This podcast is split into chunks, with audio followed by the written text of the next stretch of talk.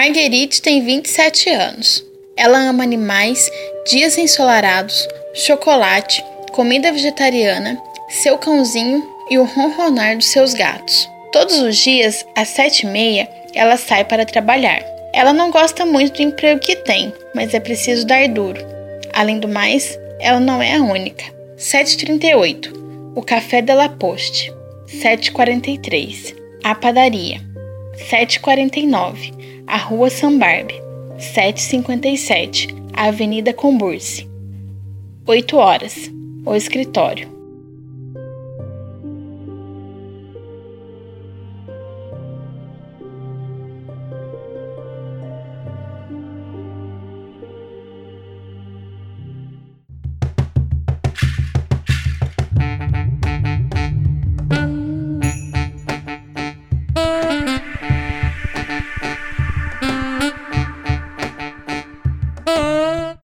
Companheiros e companheiras, se acomodem, fiquem à vontade. Está entrando no ar o podcast que fala de literatura. E como quadrinho é literatura, nós também falamos de quadrinho.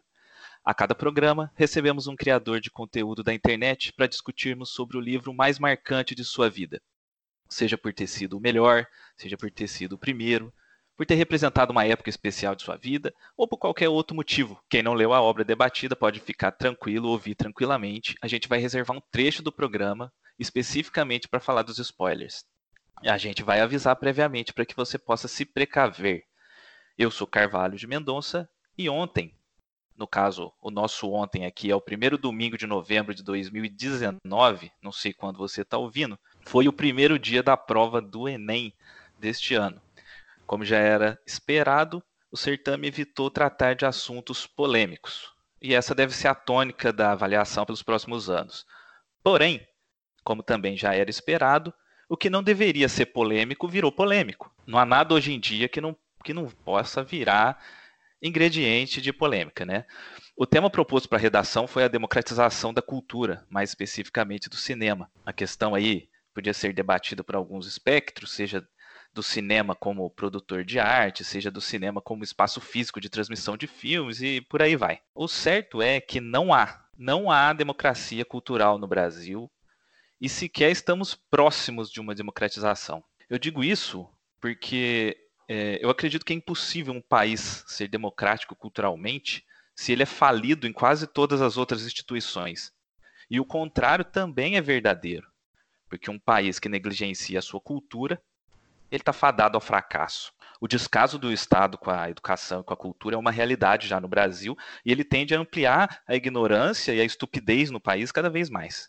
Com isso, aumenta o número de pessoas que apoiam o massacre a professores e artistas, que apoiam o corte de investimento às artes, e nesse ciclo, cada vez mais vai ficar difícil de produzir cultura no Brasil, o que gerará cada vez mais o encarecimento de tudo, e o afastamento das classes menos favorecidas. Esse é o caminho natural. E debater esse tema, ao contrário do que muitos dizem, é necessário sim, seja no Enem, seja em podcasts, seja em mesas de bar, em qualquer lugar. Mas o que vemos são pessoas correndo para o Twitter para postar que uma prova de âmbito nacional como essa não pode perder tempo com questões inúteis como cinema, questões inúteis como Machado de Assis, a literatura, a pintura, museus, teatro, coisas inúteis como histórias em quadrinhos. Por favor, não seja essa pessoa. Porque com certeza o inútil será você. E aqui, para conversar fiado com a gente sobre coisas úteis e inúteis, ela que é podcaster, fã de Alien, Bacon e Guaxinins e seriadora nem tão anônima assim, Érica Ribeiro. Seja bem-vinda, Érica. Como vai? Olá, como vai? É, tudo bem? Então, muito obrigada pelo convite de vocês. É, eu agradeço. Gostei muito da introdução introdutória sobre o tema redação do Enem. E acho muito engraçado como as coisas são feitas nesse país, né? Parece até uma coisa irônica, né? Essa redação falando sobre cultura e cinema, sendo que o governo já cortou um monte de incentivos ao cinema e principalmente ao cinema LGBTQ, né? Então, uhum é um tanto quanto contraditório, mas, como eu, eu digo, né? A gente vive na distopia e nas distopias tudo, tudo pode, torna, tudo é possível, é, né? E, e, é como tu falou, é, a própria distopia se torna contraditório. E o engraçado é que é, os argumentos são sempre é, como a gente está falando de uma questão de não ter sentido, é, o argumento é, é da, dos bloqueios né, dos filmes era que sempre é, ele alegava não ter muito sentido. É só uma ironia dentro da ironia. É, imagine se essas pessoas né, vissem filme de arte, sei lá, israelense. É. Ia vetar tudo, porque aí que não ia fazer sentido mesmo, né?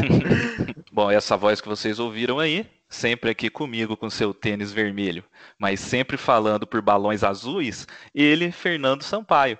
Fernando, é, tá tranquilo aí na Bahia? Como é que tá? Tudo tá, tá quente? Tá, tudo, tá, tá, tá quente, tá bem quente. Inclusive, tô, tô dei uma desligada aqui, aqui no. aqui tá quente, imagino. É, mas é isso aí, o pior é que o verão nem começou, né? Em tese. Bom, fique tranquilo, deslocado leitor. Sentir-se diferente em uma sociedade tão doentia pode ser uma dádiva. Esse é o nosso episódio número 8, no qual discutiremos A Diferença Invisível, o livro da vida de Érica Ribeiro. Vem com a gente! Este é o Livro da Minha Vida, o podcast literário do blog V Dramática.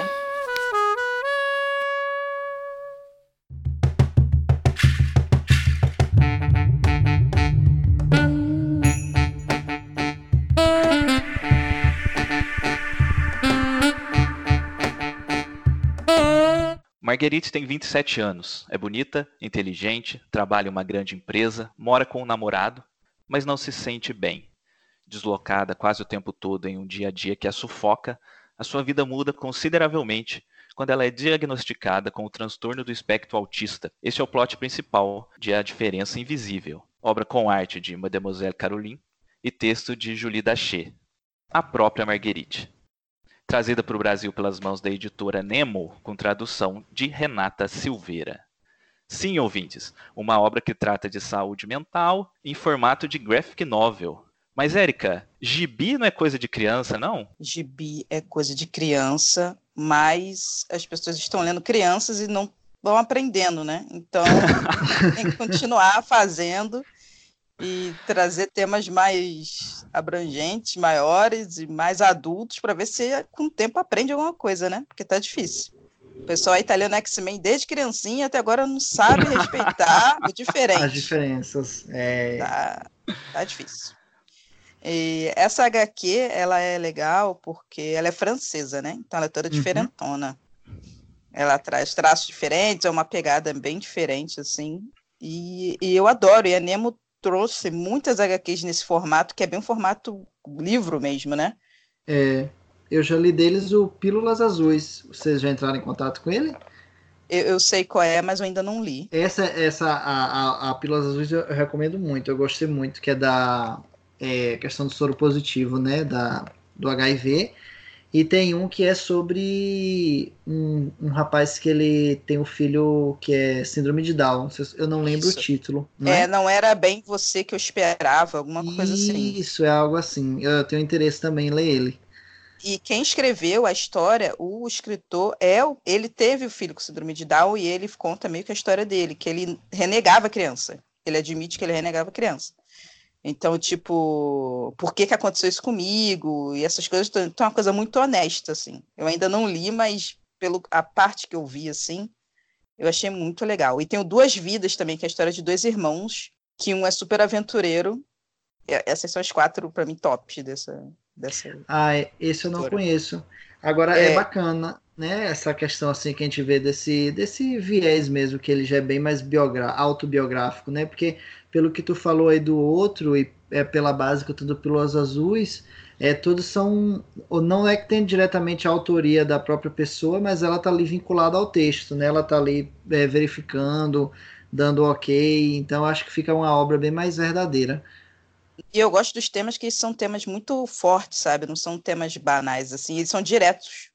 Não, uhum. não tem floreio, né? Esse do uhum. Duas Vidas que eu tava falando, esse eu li, você também tem, tá emprestado que é a história de dois irmãos. Um que é um advogado, que odeia a vida dele, trabalha numa grande empresa e tal, é muito cobrado, mas os pais acham ele sensacional, porque ele conseguiu. Hum. E tem um outro irmão que é médico, mas ele é tipo médico sem fronteiras, vive viajando por aí, pegando várias mulherzinhas, aquele cara bem zoado, uhum. sabe? Uhum. O bonitão. E aí, quando esse irmão volta, ao mesmo tempo, esse irmão, que é advogado, que tem uma vida que é bem monótona, descobre que está morrendo. E aí eles vão viver essa, essa vida, né? O outro irmão vai chamar para ele para vir para aventura. Vamos aproveitar os últimos dias da sua vida. De um hum. jeito diferente, vamos sair disso. E os pais Sai, mesmo mesmice, assim, né? É, e os pais mesmo assim não entendem, tipo assim, você vai largar uma empresa por causa de não sei, sabe? Tipo, o filho tá morrendo, sabe? Uhum. então, é, é, é, muito legal o que eles levantam nessa, nessa graphic novel também. Então, acho que essas da Nemo são as principais, assim. Eu acho muito legal, assim. Também tô achando. Eles têm um. Como a gente falou, né? Eles tratam temas mais. Não sei se a gente pode usar o termo adulto, né? Que às vezes fica meio. Parece que cria um certo nicho, mas é, são temas bem adultos. A síndrome de Asperger é uma perturbação neurocomportamental de base genética ela pode ser definida como uma perturbação do desenvolvimento que se manifesta por alterações, sobretudo na interação social, na comunicação e no comportamento. A síndrome de Asperger é muitas vezes associada a outros problemas, como transtorno de déficit de atenção, né, o TDA, ansiedade, transtorno bipolar, distúrbio de sono, depressão, distúrbio de aprendizagem, entre outros. E os profissionais é, de saúde muitas vezes conseguem identificar os problemas acarretados, mas não conseguem identificar a síndrome. Assim, essas diversas condições muitas vezes são o que chamam a atenção, retardando o diagnóstico. Na HQ, as autoras é, elas destacam que a síndrome ainda é muito negligenciada na França. Eu andei dando um, é, uma visitada em alguns sites especializados aqui do Brasil e eu verifiquei também que aqui há muita desinformação e muito preconceito sobre o tema. É, Érica, é, aqui no Brasil, é, a gente sempre tem algumas discussões acerca da importância da arte como instrumento social. Né? E também tem essa discussão sobre o quadrinho ser literatura ou não ser literatura e etc. Para você, qual que é a relevância de se utilizar uma mídia dessa, como os quadrinhos, para discutir temas tão caros quanto o autismo, por exemplo? no meu caso, como uma pessoa autista TDAH, eu acho incrível. Essa revista, assim, é, mexeu muito comigo e meio que, assim, se as pessoas falam, ah, mudou minha vida. Não necessariamente mudou minha vida, mas me fez ver coisas de uma maneira muito diferente, assim.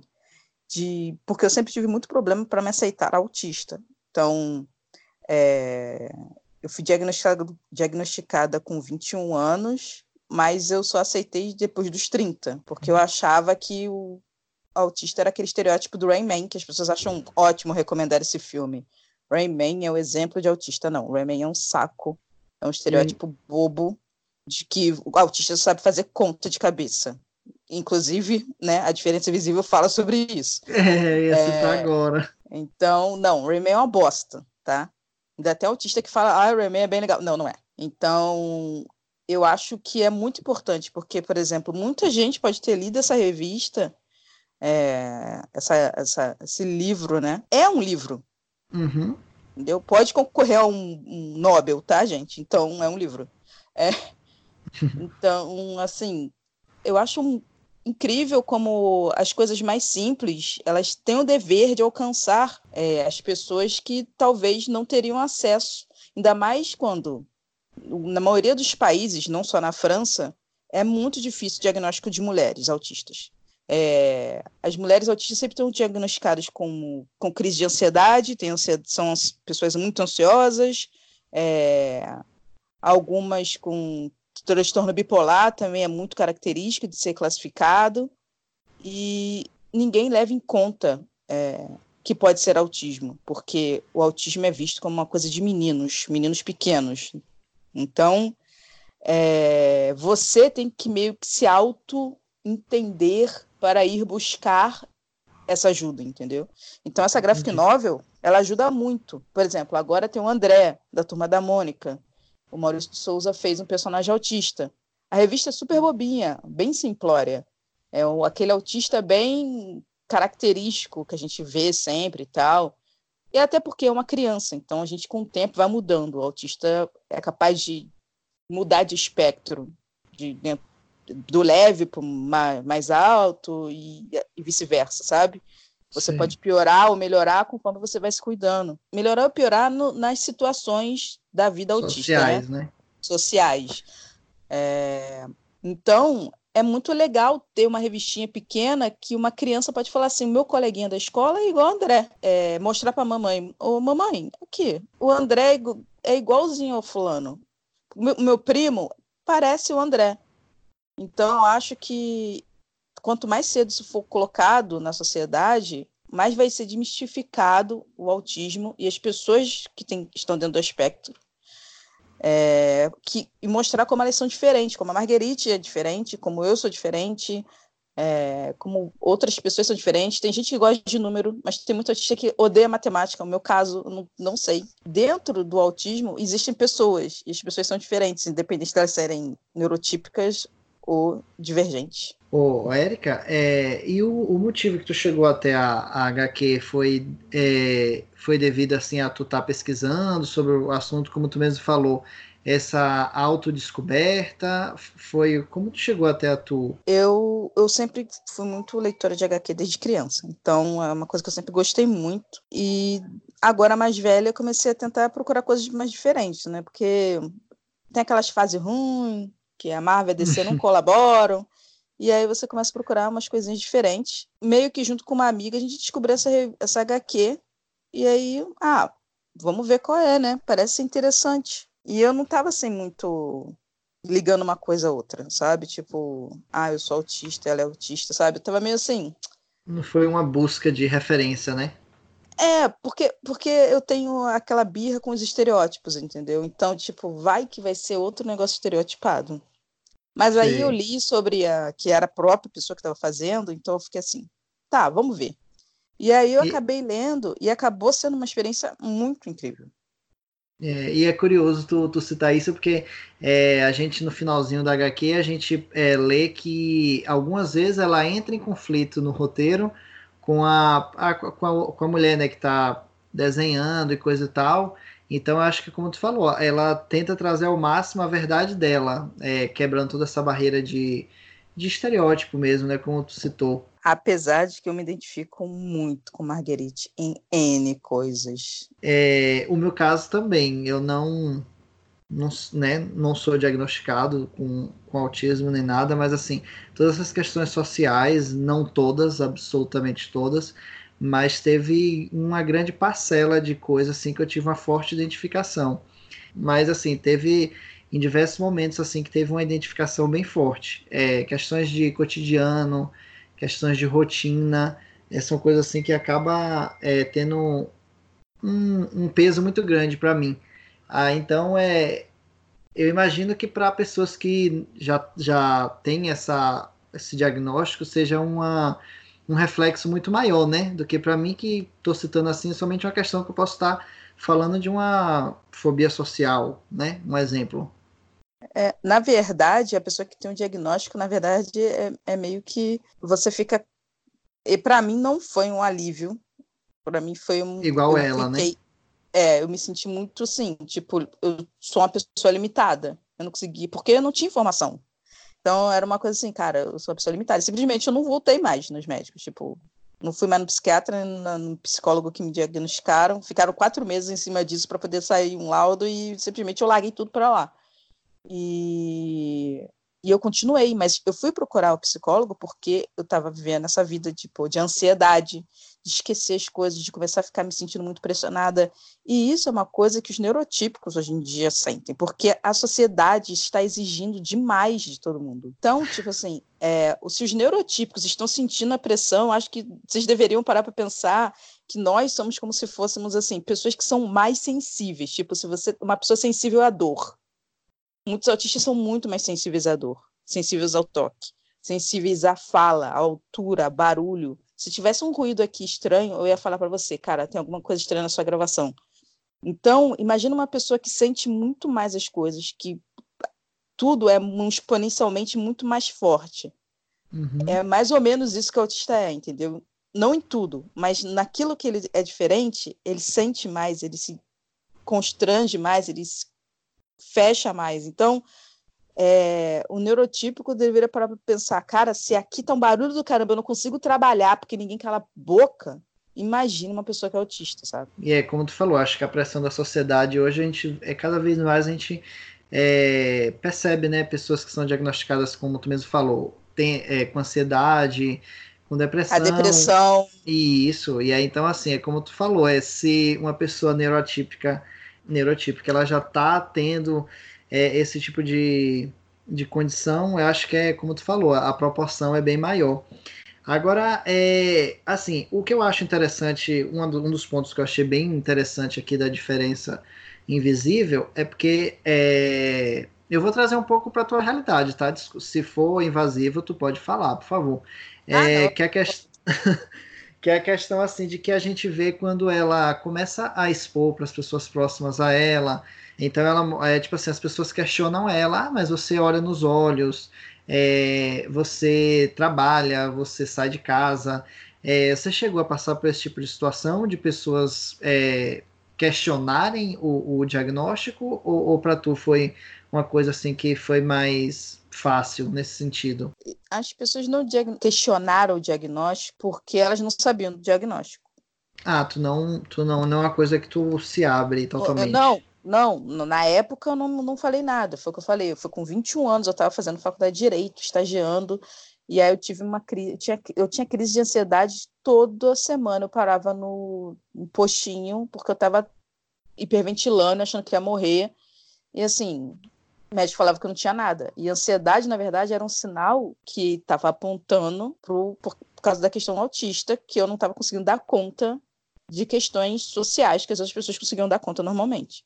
Então, Sim. muitos autistas são diagnosticados sem querer, porque a pessoa olha assim, ué, você está tendo ansiedade, mas puxa um pouco mais, você está deprimido. Talvez não seja só isso. Então, na verdade, muitas mulheres, no caso, são diagnosticadas por causa desse primeiro contato.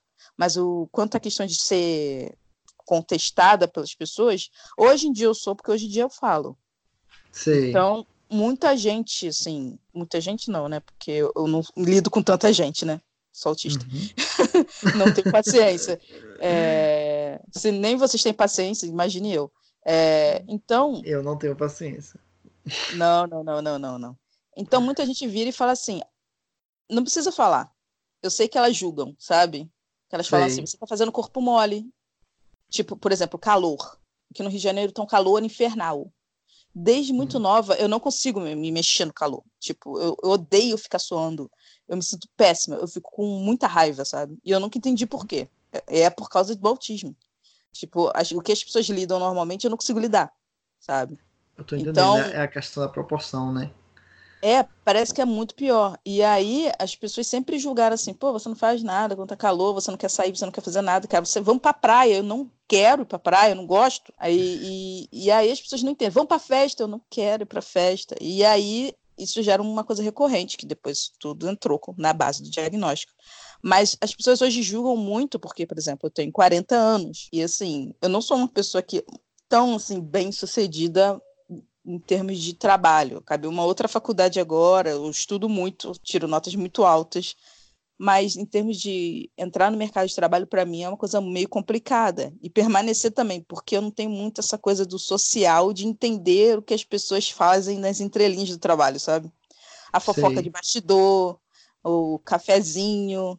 É, você não pode ajudar muito alguém porque alguém vai ficar com inveja, ou vai ficar desconfiado que você quer roubar o lugar, sabe? Então, é, uhum. É, são muitas coisas que o autista não percebe, ele apenas está fazendo o trabalho dele, sabe? Então, é, as pessoas julgam você sem saber por que você age daquele jeito. Então, não é nem um diagnóstico, elas já julgam você mesmo sem saber. E aí, quando é. você fala, elas vão e falam, mas você não é. Ué, mas você estava me julgando porque eu ajo estranho dentro da sua cabeça. Mas quando eu falo que eu sou, você não parece, porque você fala muito. Autista não é assim. Aí vem a bosta do Rayman de novo. É, o, Érica, você fez aí a comparação do, do Rayman e você comentando, eu fico impressionado eu de como a HQ ela é certeira, né? Muita coisa do que você está comentando que você passa, tem, a Marguerite passa também, né? O trabalho, ela passou com os diagnósticos e tal. É, eu não sei, o Rayman, eu não, não, pesquisei e tal, se ele, se teve alguém por trás que era autista ou alguma coisa assim na produção. É, eu acho que não, porque a diferença invisível ia ser impossível se a Julie Dachê não fosse ela mesma aqui na história, né? É, por melhor pesquisador que o cara seja, por melhor escritor que o cara seja, é, essa essência que, que o quadrinho capta é impossível para uma pessoa que não passou. Por mais genial que o cara seja. É impressionante mesmo. É, o que, tudo que você falou tá aqui. É, você mesma se identificou com ela, né? E eu queria, você tinha muita ansiedade, você tinha é, ataques e tal quando você estava na faculdade. É, como era quando você, quando você era menor, quando você era criança? Você também tinha sintomas, mas é, na época não tinha como identificar e tal? Ou isso começou a aparecer depois? É, o meu caso é um caso bem peculiar, porque eu sou filha única de pais que sempre trabalharam fora. Então, quando eu fiz, sei lá, nove anos, eu já ia sozinha para a escola. Não. É, mais ou menos isso. Sei lá, uhum, uns sim. 12 anos. Uns 12 anos, eu já ia sozinha para a escola. Meu, minha mãe já tinha voltado a trabalhar e eu ia para a escola sozinha, que era aqui perto no bairro mesmo. Então, eu sempre fui uma criança muito isolada. Eu fui conhecer, sei lá, a memória que eu tenho dos meus primos, conhecer eles, tipo, foi mais ou menos com essa idade, sabe? Tipo, eu não tenho lembrança da minha infância eu não tenho lembrança de quando eu era, tipo, pessoas que falam assim, cara, quando eu tinha dois anos, quando eu tinha cinco anos, eu não faço ideia do que eu fazia quando eu tinha cinco anos. A única Entendi. imagem que eu tenho é, tipo assim, sete anos eu brincava com a motinho que era ver, com detalhes vermelhos e azul, e roda preta, e uma outra que era uma, uma motinho militar que era verde. É só essa lembrança que eu tenho de brincando no corredor da minha casa. E eu era uma criança muito isolada, porque minha mãe falava, não sai na rua, me controlava pelo telefone, se chegou da escola, comeu. Então, não tinha como ninguém perceber. Eu só era uma garota quieta. Ah, ela é ótima, ela é super quieta. Então, tipo, eu era. É, o, é o problema de ser menina. Se fosse um menino que fosse super quieto, não quisesse jogar bola com os outros meninos, que não gritasse, que não brigasse, que não lutasse, que não fizesse nada, as pessoas iam começar a achar estranho. Mas eu era Exatamente, uma menina é. que obedecia o padrão que a menina correta tem que ser quietinha. Alguém chegava em casa, eu ia para o quarto. Minha mãe achava assim que era só por pura educação minha. Ela me edu eduquei muito bem minha filha, ela sabe que não deve participar da conversa de adultos. Não só isso, eu não tinha saco. Por minha criança que vem com adulto, podia ficar na sala também, porque nossa, tinha uma criança muito chata. Então, eram poucas as crianças que eu, que eu conversava, e assim, as crianças que eu conversava era assim, jogava videogame. Meu primo sentava, começava a jogar e eu ficava de copiloto de videogame e vice-versa. E era assim, era botar um CD para ficar ouvindo e ficar conversando de filme, de HQ, das mesmas coisas, sempre, sempre os mesmos assuntos. Então era muito, muito aleatório é, tudo que acontecia, mas ao mesmo tempo já eram vários sinais, mas que ninguém notava porque eu estava dentro do padrão da menina quietinha. É, Érica, é, você, né, você disse que a diferença invisível assim, não mudou a tua vida, né, não foi nada nesse nível. Mas alguma coisa da HQ abriu os seus olhos para, sei lá, para alguma coisa que você ainda não tinha identificado em você? Assim, é que eu acho mudou a minha vida uma coisa muito drástica, sabe? né? Muito drástica. drástica. eu, eu, eu, já falei uma vez, eu fui no, no, no, no dia do autistão e eu falei que sabe que tinha meio mudar a minha vida, depois eu fiquei refletindo, nossa, a gente tá... Exagerei. É, a gente tá usando muito. Ah, ícone! Ah, tudo é tão incrível. É uma hipérbole, né? Sempre é o melhor, sempre é o imperdível. É, ah, a, o melhor filme da minha vida dessa semana, né? A minha, é. esposa, a minha esposa fala isso pra mim, porque tudo eu falo com hipérbole. Tudo, eu não consigo, eu não consigo elogiar nada mais ou menos e não consigo criticar nada pouco, assim, sabe? Aí quando aparecer algo melhor que isso, você não tem mais né, adjetivos para usar. Então, eu, eu, parei de falar que mudou a minha vida, mas não é assim que é uma merda HQ. Assim, ela trouxe, abriu muitos meus olhos, então eu prefiro falar isso, que é uma coisa mais assim, abstrata, apesar de não lidar muito bem com coisas abstratas, mas assim, ela abriu meus olhos para coisas assim, cara, tem pessoas como eu, sabe? E eu não, não fazia ideia de que tinham pessoas como eu. Eu achava que era a galera do Rayman, entendeu? Ou então, tipo, e exatamente era isso. Quando eu tive o laudo, eu falei assim, cara, não, eu não sou o cara do Rayman. Eu odeio matemática. A primeira coisa que eu falei foi, eu odeio matemática. Eu fiz direito porque eu odeio matemática. Eu perguntei, matemática conta muito ponto nesse vestibular? Não, então tá, vou fazer direito. Ótimo. Ótimo. Fiz história, porque não tinha matemática. Então, era exatamente isso. Agora, eu era muito estereotipado na minha cabeça. A partir do momento que as coisas foram se abrindo para a nova visão, essa HQ ela me jogou para o alto. Que foi aí que eu comecei a falar que eu era autista. Porque eu vi que, assim, existem pessoas autistas que são como eu também. Não que eu tenha problema com pessoas que sejam Rayman, apesar de achar que elas não existem. É, mas que ninguém é, é, é, só uma coisa, sabe? Assim, é, ô, Érica, puxando é por isso que você falou, é, é, eu sou leigo, então eu vou te perguntar para ver se você consegue me responder. Uma criança, por exemplo, que ela tem essa facilidade, por exemplo, a criança que sabe a ordem de todos os presidentes dos Estados Unidos e os adultos ficam pedindo para ela falar, ai, fala aqui para tia ver, olha aqui que belezinha. Ah, tem um do é... rótulo de cerveja também, né? Aqui no Brasil é típico. Olha, esse menino sabe todas as marcas isso. de cerveja. Isso, isso é prejudicial ou isso é, é importante para a criança é, se aceitar, porque é meio bizarro, né?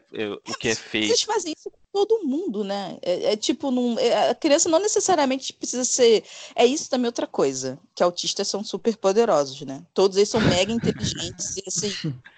Caraca, qualquer coisa que você jogar na frente deles vão desmontar e vão criar uma nova parada, então vão, tipo, resolver todos os problemas da sua vida. Você joga uma pasta assim, e eles montam quebra-cabeça e resolvem é o jogo da imitação, casos. Né? É, tipo, nem o Alan Turing deu conta, né, gente? Então, tipo, precisou de um monte de outras pessoas, e nem era autista. É, então, é, não é assim que funciona, sabe? Tipo, toma aqui um monte de problema, vai resolver aí. Não é assim. É, a maioria dos autistas é, é, a questão do hiperfoco, que também tem TDA. Então, também tem essa questão do hiperfoco, que é você hiperfocar em coisas que você gosta. Então, quando você gosta de uma coisa, você vai muito fundo naquilo. E também tem a questão de, tipo, quando você começa a pesquisar uma coisa, é, por exemplo, você foi olhar, sei lá, descobrimento do Brasil, mas aí você viu que tinha holandeses no Brasil, ué, fazendo hum. o quê? E aí daí eu já comprei três livros sobre holandeses no Brasil, um em inglês, inclusive, que eu não vou conseguir ler direito, porque eu não sei inglês tão bem assim. e aí eu já pesquisei em 17 sites, já descobri que os maioria dos descendentes, todos os Van da Bahia, do Nordeste, Vanderclay, Wanderson, Vanderlei é porque vem de Van da Holanda, né? Que é Van Rustaken, Van é, alguma coisa. Então, por isso que os Vanderlei se chamam Vanderleis. Então, tipo, e aí eu fiquei viajando nessa história dos holandeses no Brasil e o que, que isso me ajudou? Nada. Mas eu sei essa história. Então, é, é a história do rótulo de cerveja e de decorar presidente. Tipo, tem um monte de criança, tipo, soletrando. Tipo, eu acho que é até mais fácil para um neurotípico ficar decorando essas coisas que são completamente inúteis, sabe? Do que. Sim, exatamente. É. Porque eu acho que a gente meio que busca uma funcionalidade para as coisas, assim. Ou então, dentro da nossa cabeça, aquilo tem algum sentido. É, qual o objetivo de decorar todos os presidentes dos Estados Unidos? É, eu, eu, eu falo porque quando eu era bem pequeno, bem pequeno mesmo, eu decorei todas as capitais do Brasil, sabe? E todo mundo achava maravilhoso. E todo, todo lugar que eu ia no churrasco, ah lá, fala as capitais, não sei o quê. Eu achava, eu, ach, eu, achava li, eu achava lindo, sabe, ser o centro das atenções. Só que aquilo era só decoreba mesmo, não tinha nenhum nenhum superpoder e nada, tanto que hoje, se você perguntar para mim, as do Brasil eu sei, mas as do resto do mundo que eu sabia, hoje, né, um monte eu já nem Passou, lembro né? mais. É, já passou. Então... Ocupa com outra coisa, né? Você apaga e vai botando outra informação no lugar, né? Por que você vai ficar guardando isso? Mas eu acho que é uma pressão prejudicial para a criança, né? É, eu gostava no caso, mas eu acho que não deve ser o padrão para quem, é, como é que eu vou dizer? Eu escolhia saber aquilo, né? Eu sabia as capitais porque eu queria, eu achava legal eu saber. Do mesmo jeito que até hoje eu tenho umas loucuras de ficar decorando escalação de time de futebol dos anos 70, de, sabe, essas doideiras que eu tenho porque eu gosto. É igual você falou, você né? tem você tem essa necessidade, né, de querer saber o porquê que o holandês veio para o Brasil, aonde que ele ficou, quem que expulsou ele daqui. É, a você... gente foi burro. você sofre com isso? com essa necessidade? Eu acho ela, é, que é... ela é incontrolável, você se sente. É, você sente um vazio por não pesquisar, por exemplo? Olha, eu não sei se isso é de todo autista, sinceramente. Eu, eu, tem muito autista que tem mania de organização, né? Eu não sou uma dessas. Então, tipo, tudo meu é muito desorganizado, mas eu sei onde está tudo. E, e assim. Isso já é um bom ponto. Mas eu tenho essa necessidade de pesquisa. Por exemplo, é, eu, eu fiz um tempo faculdade de História, não me pergunte como, e depois ter feito Direito, então, abafa. E, enquanto fazia pós-graduação. É, então, é, eu estava fazendo milhões de coisas e ao mesmo tempo eu estava pesquisando sobre o Japão feudal e eu queria saber oh. por que não tinha essa matéria na faculdade de História. E aí eu década da faculdade atrás de fragmentos sobre o Japão feudal dentro de livros avulsos da Faculdade de História. E com isso, eu tirei xerox disso tudo, e até hoje eu tenho uma apostila aqui chamada 1868, que foi o ano simbólico, né, para o início do fim dos samurais, que tem várias, várias fotocópias de livros avulsos sobre o Japão feudal. Então, é uma necessidade. Eu não comprei Musashi volume 1 e 2 à toa, apesar de não ter conseguido terminar de ler o 1 ainda. Mas está lá, são mais de mil e pouco, porra, 1.200 páginas cada um. Mas um dia eu chego lá. Mas eu li todos. Mas aí, a partir daí, eu fiquei nessa obsessão, eu comprei. Eu ganhei a coleção do Musashi de DVD, porque não tem Blu-ray, né? Porque é coisa muito antiga. Eu comprei Yojimbo, é, Sete Samurais. Eu gosto muito de samurai e faroeste. Então, tipo, eu associo uma, muito uma coisa a outra. Então, eu adoro pesquisar sobre isso.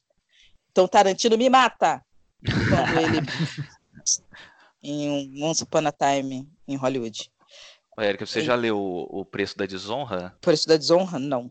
É maravilhoso, viu? Eu recomendo. Foi um mangá que o Pipoque Nankin lançou esse ano sobre um caçador de recompensas né, no Japão, que é sensacional, sensacional mesmo. Fica a dica aí, você que gosta de HQ, é um mangá Bom. maravilhoso. É, é porque o, o, problema do. É porque isso aí é, é um volume só, né? Que bom. Isso, isso. É, ah, isso é bom, hein? O problema do mangá é que ele não tem fim, não tem fundo. É, aí, verdade. Vagabond, que é a história do Musashi também, que é o maior samurai de todos os tempos. Tipo, Sim. eu comecei a colecionar, só que não tem fim. E aí eu parei. E aí Lobo Solitário eu quero ler, só que já tem agora o novo Lobo Solitário. Então, tipo, nada tem fim. Então... É, o Lobo Solitário eu tenho muita vontade de ler, mas é a preguiça de começar é exatamente por isso. É muita eu, coisa. E eu fico pensando assim, se um dia eu me mudar, como é que eu vou carregar isso tudo? assim, não, não dá. Não, não, não tem como. Já baixa os encadernados. Então é isso, é, eu tenho essa necessidade de, de saber, por exemplo, e, e eu me perco muito nessas coisas. Por exemplo, você me fala para fazer um negócio, e aí, por exemplo, acho uma outra coisa aqui, uma vertente, assim, uma pontinha interessante de um outro treco, e eu começo a pesquisar aquilo e perco duas horas da minha vida naquilo, e aquilo que eu tinha que fazer inicialmente ficou de lado. Por exemplo, é, eu estou fazendo alguma coisa no Instagram, e aí eu descubro que tem uma, um jeito de pesquisar no Instagram que, através das hashtags, eu consigo entrar em contato com CVV sem querer, querendo.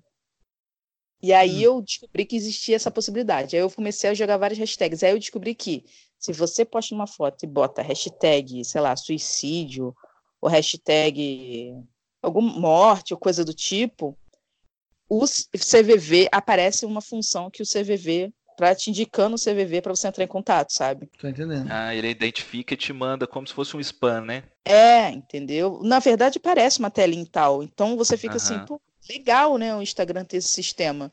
E aí eu fico assim, pô, mas quem inventou isso? Para quê, né? Como é que tiveram essa ideia? Por que, que no Twitter não tem? Por que, que no Facebook não tem? E aí, pronto, me perdi, me perdi. e aí foi. O Érica, mas essas coisas, é, é, tipo assim, por exemplo, como tu citou, né, encadernados, é, eu te conheci, inclusive, até foi gravando o podcast do, do Steve King. É, essas coisas com hobbies tem, tem, esse, tem essa intensidade tão grande? Por exemplo, um autor, tu quer ir a fundo no autor, ou, ou funciona geralmente com algum outro assunto que tu acaba meio que encontrando no meio do dia? Tu sente isso com, com as coisas que tu, tipo assim, que tu gosta como hobby? É, não, principalmente com hobby. Tipo, hum. é, na, como eu tenho TDA também, então eu tenho muita tendência a essa questão da dispersão. É, então, eu, para profundamente numa coisa sem gostar muito. Então, eu posso ler um livro de, 3, de 400 páginas no dia, ou então levar, sei lá, três meses. Por exemplo, eu, eu leio, tipo, sete, oito livros ao mesmo tempo, porque eu fico impaciente, porque, tipo, ai, tá muito chato esse, vou passar pro outro. E aí eu fico, tipo, um tempão para terminar um livro, parece que eu não tô lendo, mas eu tô lendo e eu tá lendo lendo, tá ali. Tá indo. E, e assim, eu gosto muito de, de coisas assim, história. Se alguma coisa sobre história, história de guerra. Eu gosto muito. Eu gosto muito do Churchill, tá? Desculpa. O Churchill é de direita. Ele mandou pessoas para a morte? Ok. Desculpa aí. Foi mal. Mas então, eu eu fico nessa obsessãozinha, sabe? Então eu vou pegando e começo a ler, ler, ler, ler. Aí agora eu entrei na seguinte vibe. Eu tô lendo, eu queria ler Churchill. Eu li Churchill, fui na Inglaterra, fui lá no lugar onde o Churchill ficava escondido durante a Primeira Guerra, a Segunda Guerra Mundial, né? Churchill comprei medalhas, comprei chapéu de aviador da época da Segunda Guerra, e aí voltei para casa cheio de penduricalhos e medalhas e pronto, parei. Aí agora uma amiga minha falou assim: "Pô, sabe que me recomendaram? Churchill, eu lembrei de você. Para quê?" Nossa. Aí eu tinha um livro da Segunda Guerra Mundial, que eu já li muito sobre Segunda Guerra, Primeira Guerra, Vietnã, essas coisas todas. Aí eu falei, caraca, eu vou comprar o da Primeira Guerra, porque eu sei que o Churchill tá metido ainda. Que ele começa na Primeira Guerra, né? Tá fazendo merda, matando gente. E aí que ele vai aprender para poder fazer a jogada na segunda. Aí eu vou ler o livro da Primeira Guerra, e aí depois eu vou ler de novo a biografia do Churchill e vou comprar a primeira parte do volume 1 dele comentando a guerra.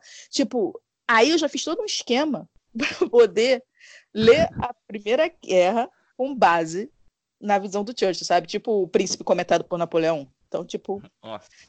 Aí, aí você foi ler o, o cemitério do Stephen King porque o gato chamava Winston Churchill. Não, na verdade, eu gosto de Stephen King. Stephen King. Só que Stephen King, ele me oprime, porque ele tem livros de mil páginas, então é difícil. Mas, assim, muitos é livros de, de, menos páginas, assim, eu já li. Agora, It eu consegui ler todo, tipo, foi. E pior, no PDF, no celular. Teve uma época Nossa. que eu tava nessa... Eu li todos os Jogos Vorazes em PDF no celular. Eu li Crepúsculo PDF pro celular, o último livro em inglês. Muito Chu... fã, hein, do Breaking Muito Down. Muito fã. Eu, e você eu, falando eu, eu que li, não tem superpoderes. É, eu li no computador, então a gente tá aí, tá páreo, mas é. Mas era o desespero de saber o final da saga, dessa saga maravilhosa. Mas nada supera o filme. O último filme é o melhor filme de saga de todas. Não tem final de Seus Anéis, é Retorno do Rei, porra nenhuma. É. Aí, olha final, a hipérbole aí. É, o final. É, é, não é nem hipérbole, não. É a batalha final. É de real. Sonho na imaginação de Alice printando na mente do, do homem lá, o lobisomem de daquele outro é filme. Lobisomem não, é o, é o vampiro, é o. É, Ai, não vou lembrar lobisomem naquela série podre do Underworld. Anjo da Noite, verdade, Anjo da Noite. Ele, sempre, ele, ele faz. Ele sempre é um ser, um anjo, um demônio, um lobo, um vampiro. É, esse cara, né? Que agora é ícone. Todo mundo ama esse homem, sendo que esse homem tava em Crepúsculo, tá, gente? Esse homem que vocês amam. A galera esse cara, eu só conheci ele, tipo assim, a única coisa séria, entre aspas, que eu vejo dele é Masters of Sex. Good Romance, que ele fez aí, que é do New, ah, do New Game. É verdade, do New Game, mano. A galera tá pagando muito pau mesmo. Sendo que o homem fazia Underworld de Crepúsculo, fica a dica. Aí Prodigal Son também, que é uma série horrível. Horrível da Fox. Categoria que, tipo assim, nossa, não vejam, não vejam. E então, tá vendo? Essa é a minha mente. Onde que a gente começou? Olha, Erika, vamos aproveitar então a tua mente aí agora e conta pra gente mais sobre quadrinhos. O que, que você gosta mais de consumir de quadrinhos? Super-herói, Marvel, DC, é mangá, é terror, é Turma da Mônica? O que que é? Conta pra gente. O que, que você gosta de ler de quadrinho? Ah, quando eu era pequena, tu... eu não, não era férias se eu não pegasse um manacão de férias antes de ir pras férias. Mas... Essa é uma boa referência, viu? Tradição, tradição. As férias começavam, eu ia para a colônia de férias, antes de entrar no, no, na barca, que era em Paquetá, eu ia lá e passava na banca e comprava um manacão de férias. E aí eu ficava no quarto fazendo o um manacão em vez de estar com as outras crianças. Mas eu brincava com as outras crianças também, gente, não era tão bichinho do mato assim. Mas eu adorava fazer o manacão. Perdia muito tempo do dia. Eu gosto de viajar para ficar no quarto. Então, tipo, eu sou uma pessoa que viaja e se a pessoa fala para mim assim, vamos ficar no quarto hoje vendo hotel. Aceito. Cama de hotel maravilhosa. Tá ótimo. Então, hoje em dia, eu tô mais procurando essas HQs diferentonas assim e continuo acompanhando algumas coisas. Eu tô mais comprando os clássicos, né? As coisas que ficaram já estão encadernadas e tal. Agora eu tô ocupando esse renascer dos X-Men que finalmente deram um jeito aí nessa bagunça que tava com, né? Jeff, o Jonathan Hickman conseguiu botar o, poder de X, né? Potência de X e a casa de X para funcionar aí. Os X-Men estão todos reformulados. Então, eu gosto de acompanhar essas coisas assim de longe, mas eu sei que vai ser encadernado, então eu compro com seu encadernado. Eu gosto muito de, do Batman, mas não necessariamente do Batman. Uhum. Eu, eu tenho uma série chamada Gotham, Gotham Central, que é sobre a polícia de Gotham. Sim. Que eu recomendo a todo mundo, que inclusive a série deveria ter sido baseada nisso, não foi. Que são quatro volumes, que é incrível, que é como é ser policial em Gotham, existindo Batman e todos aqueles malucos, aqueles bandidos. E é literalmente então, só sobre a polícia de Gotham, não, não tem o, o tem o Gordon, né, o, como comandante. O Gordon tá aposentado, não tô me recordando, mas eu quase tenho certeza que o Gordon tá aposentado. Porque quem manda na delegacia é uma outra mulher.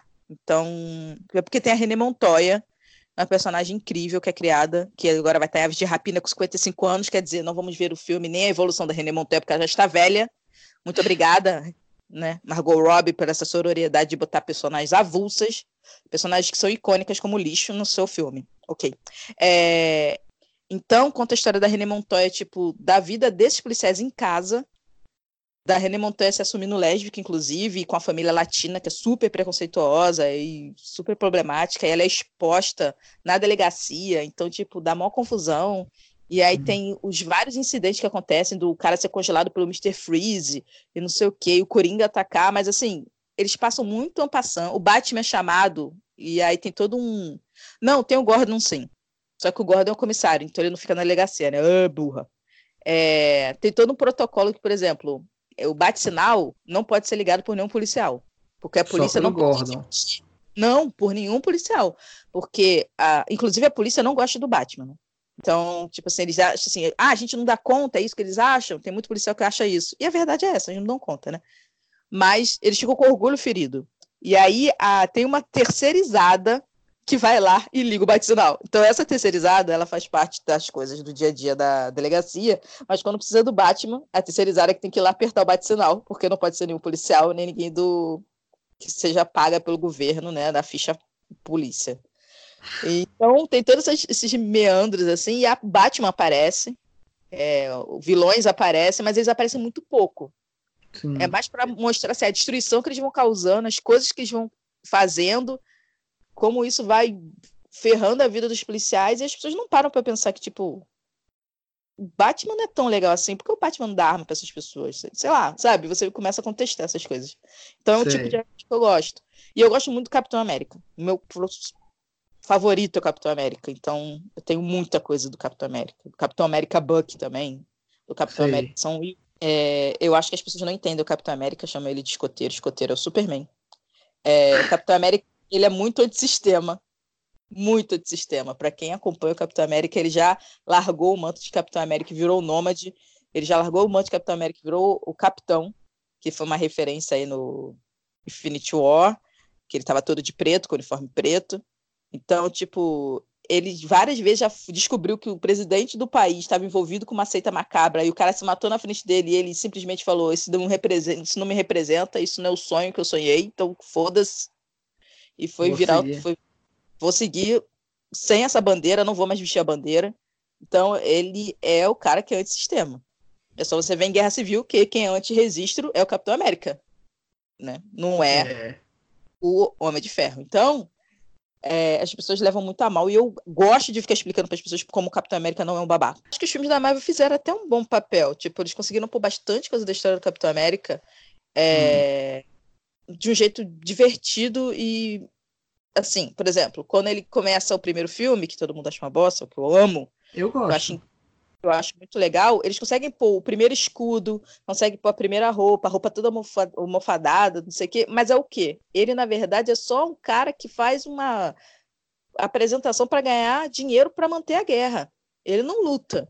Então, por isso que ele é tão caricato. Então, eles meio que encaixam aquela fase do Capitão América bem caricato antes dele renascer, sair do gelo, ali naquela fase, sabe? Então, quando ele vai e por que, que, ele usa aquela roupa ridícula? Ah, porque era a roupa que ele usava no show. É, bota o capacete, bota a roupa e vai lá salvar os caras. Então, e por quê? Ele já começa transgressor, se você ver. No primeiro filme, ele já começa transgressor. Ele transgride quando ele sabe que ele não tem como entrar para o exército, mas ele quer contribuir e ele vai fazer o que for preciso. E aí depois ele vai contra essa galera porque quando botam ele para ser um fantoche para ganhar dinheiro, ele simplesmente fala assim: foda-se, eu vou largar isso aqui, eu vou lá salvar pessoas. Eu sou muito mais forte, sou muito mais poderoso, eu posso ajudar de verdade, eu não preciso ficar fazendo essa palhaçada. E ele vai e desobedece e vai lá. Então, no primeiro filme do Capitão América já mostra que ele desobedece. Ele não é um boneco, sabe? Então é, é, é legal mostrar isso, mostrar como ele é capaz de arriscar tudo pelo que ele acredita. E hoje em dia as pessoas são tão descrentes das coisas, né? Eu acho bonito a pessoa acreditar nas coisas. Então, é, eu, eu gosto o seu ideal, né? Sim, né? E, coisa, e de coisas boas, de, de, de acreditar, seguir o ideal, porque acredita que as pessoas podem é, ser. É, é verdade, porque isso aí de seguir o ideal, a gente tem um. Tem, tá, tá cheio de exemplos ruins, né? Ideologia, é... é outra história, mas assim, o ideal é você seguir o seu ideal assim, do que você acha de coisas positivas. No caso do Capitão Isso, América, é o ideal de coisas positivas. Não é o Batman que vê tudo sombrio e, e, e bizarro, e ele acha que tudo é sombrio e bizarro, e ele reflete essa, essa coisa. Ele não, ele acredita que as coisas podem ser melhores. Então, toda vez que quebra um pouco dessa crença dele, ele vira o Capitão Barbudo, ele fica o cara desanimado, ele fica meio. Ele continua tentando ajudar, mas você vê que ele vai perdendo força, sabe? Ele precisa uhum. dessa, de, dessa, dessa esperança. Ele precisa ser fomentado pela esperança de fazer algo que vá ajudar as pessoas, entendeu? Então, é, é isso que, que é o legal do Capitão América. Falando de adaptação aí de HQ, você gostaria de ver a diferença invisível como filme, como série? Você acha que tem material para isso? Olha, eu acho que daria um ótimo filme francês, de preferência. Americanos gostam, são muito preguiçosos, né? Gostam de fazer adaptações de filmes que já existem, né? Tipo Hack, é, que de quarentena. Um remake, isso. Ingo, que saiu. Old Boy, eles têm um remake. O, aquele, o argentino aqui, O Segredo dos Seus Olhos, eles também têm um remake. Nossa, e o mais absurdo é que eles fazem remake de filme do ano passado. Sim, eu dou é... o Hack é tipo assim, um ano depois eu acho. É. Um ano, anos. É, é bem, é bem curtinho o tempo. É porque eles não dias... podem ler legenda. Então, tá igual o Brasil, que não tem mais filme legendado, só tem filme dublado. Não sabe ler. Não, ah, não consigo ler rápido, ver a imagem e ler. Gente, que isso? Ai, Deus. e, o Eric, você falou do Capitão América aí, a gente tá vivendo uma overdose de Marvel aí do, dos últimos. Das últimas, da última década pra cá, né? É, tudo, tudo da Marvel hoje tá virando filme, tá virando série, uma atrás da outra e tal. Como que você se relaciona com a adaptação? Você é daquelas que precisa ler antes de ver a adaptação? Você não liga para isso? Você é daquelas que fica brigando porque não tá igual, porque não foi bem adaptado? Como é que é? Olha, eu sou bem Stephen King nesse sentido, assim. Eu é, de mudar as coisas. É, sou bem mão aberta. Eu não ligo de mudar as coisas se mudar para uma coisa que a gente sabe que só tem duas horas e meia então, tipo, estourando.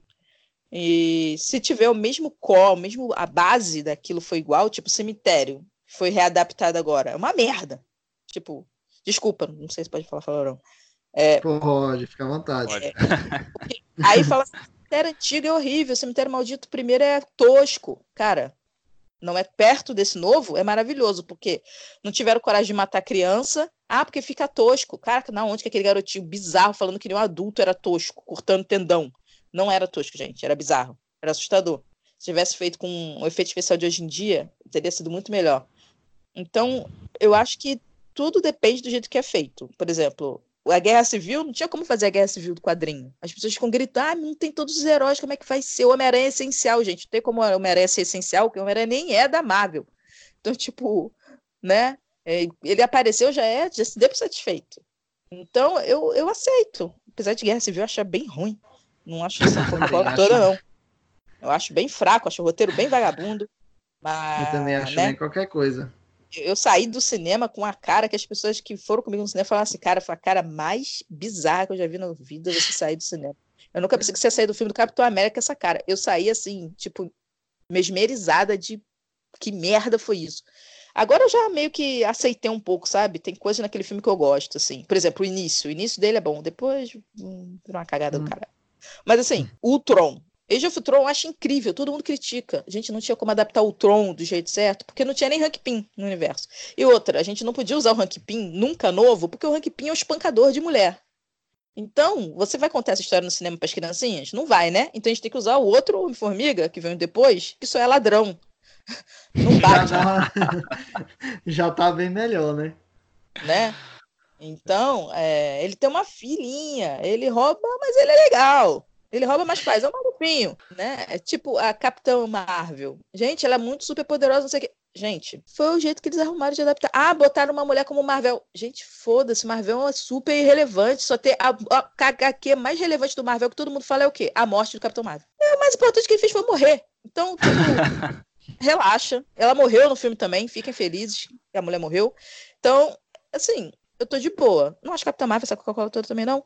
Mas não acho também péssimo, igual o Homem-Formiga, que eu acho chatíssimo. Não sei pra que, que existe essas porra. Os insetos todos. É o pior, é o pior filme também acho. Que é o, o, o ah, Homem-Aranha, então... muito criancinha. Homem-Aranha com 18 anos na cara, se comportando como se fosse um boboca. A Mary Jane não tem. A Michelle Jane, né? Não tem paciência com ele. Fica assim, meu filho, eu sei que eu sou Homem-Aranha, parece ser idiota. Garoto bobo. É, então, é, eu, eu, gosto das adaptações, eu, eu gosto, por exemplo, Capitão América não tinha como você adaptar todo o início dele, que não tinha nada a ver, uma viagem. Capitão América lutou contra comunista. Depois não era o Steve Rogers, era, botaram que era outro cara, que na verdade Capitão América estava congelado. E aí o Buck era uma criança que matava, que era o cara que ia na frente, o batedor, botava uma criança de 11 anos para correr na frente para poder ver onde estavam. Que isso, gente? Estava tudo errado. Não tinha como adaptar isso direito, sabe? É? Então, eu acho que fizeram um bom trabalho. Então, as pessoas têm que. Por exemplo, o Homem de Ferro. O Homem de Ferro, na verdade, é o Doutor Estranho.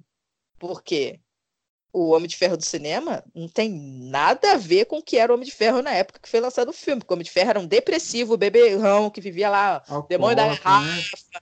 chato pra caraca, um resmungão, um deprimente. Então, eles pegaram meio que a vibe do Doutor Estranho, que é o cara mais assim, cool. E agora o Doutor Estranho, essa vibe que é bem parecida, a pessoa fala, nossa, é a mesma história, o Doutor Estranho e o, o, o, Homem de. Ferro são iguais. Cara, não são. Eu consigo ver diferença. Eu adoro o Doutor Estranho. Então, tipo, dos filmes da Marvel que eu quero ver, eu tô muito empolgada pro Doutor Estranho e o Mundo e o, o Loucura, né? Madness eu, World. Tipo, eu, com a Ser Escarlate. Tipo, caraca, vai ser incrível. Bom, pessoal, vamos para a área dos spoilers já. Se você não conhece, A Diferença Invisível veio para o Brasil em 2017. É uma HQ de 2016, francesa com arte de Mademoiselle Caroline, e texto de Julie Daché, que é a protagonista. É uma autobiografia. Para o Brasil foi traduzido pela Renata Silveira. É uma edição bem bonita, bem legal. Vocês vão ver a, a coloração dela como é feita, é maravilhosa. Então, ah, é então, muito, gente, né? muito. É. Então, é, se você se interessou, vai lá, procura, leia e volte para ouvir os spoilers. A gente vai deixar aí é, uma vinhetinha indicando para quando vocês podem voltar nesse podcast, porque ainda não acabou, vai ter indicação no final. Então, não vá embora, vamos pros spoilers. Ah, posso fazer uma coisa bem brega? Pode, Sim. Fique à vontade. Então, é, no, isso não é spoiler, gente. Isso é uma cartinha que a Juliana Deschês coloca antes de começar a HQ. Que eu acho muito legal. E assim, essa HQ ela traz muita informação sobre o autismo. Então, se você tem algum interesse também sobre o tema e não quer gastar dinheiro com isso, você compra essa HQ que ainda tem informação e diversão. É, e aí eu queria muito ler. Será que eu posso ler essa cartinha? Porque eu acho muito legal. Opa, Pode. fica à vontade. Eu achei ela muito massa. É a vocês que eu gostaria de dedicar essa HQ. Vocês, desviantes. Os, entre aspas, assim foi demais. Ou hoje, entre aspas, assim não foi o bastante. Que por sua mera existência transgrediram as normas. Você que é o dedo do meio à imposição da normalidade. Não há nada a curar em vocês, nada a mudar. Seu papel não é se encaixar em um molde, mas sim ajudar os outros a sair dos moldes em que estão presos. Vocês não estão aqui para seguir um caminho predefinido, mas ao contrário, para seguir o seu próprio caminho e convidar aqueles ao seu redor a pensar fora da caixa. Ao abraçar sua verdadeira identidade, aceitando sua singularidade, você se torna um exemplo a ser seguido. Você tem o poder de romper com a camisa de força normativa, que sufoca a todos nós e nos impede de viver juntos com respeito e tolerância. Sua diferença não é a parte do problema, mas da solução é um remédio para a nossa sociedade doente de normalidade. É um texto é. incrível, né? Que abre. Maravilha, excelente. Para quem tiver interesse também, fale francês, eu não sei se tem traduzido. A Julie Dachi, ela tem um blog, né? O blog dela é bem importante para a comunidade, pessoal que, que tem autismo, ou de pais, né? De filhos com autismo, ajuda muito. É, eu já dei uma visitadinha lá, não entendi absolutamente nada, mas é legal. Quem tiver interesse aí, falar francês, quiser Google Tradutor, ler lá, traduzir, Google Tradutor também. Fique à vontade, que é bem legal. Melhorou bastante, dá para dar uma entendida básica, assim. Se você entende um pouquinho de francês, assim, ou de qualquer idioma, e você joga no Google Tradutor, você consegue ver que são as coisinhas que estão mais ou menos erradas, você, você vai levando, né? então é isso, vamos para os spoilers. Se você não leu A Diferença Invisível de Mademoiselle Caroline e Julie Daché, pule para 1 hora e 26 minutos.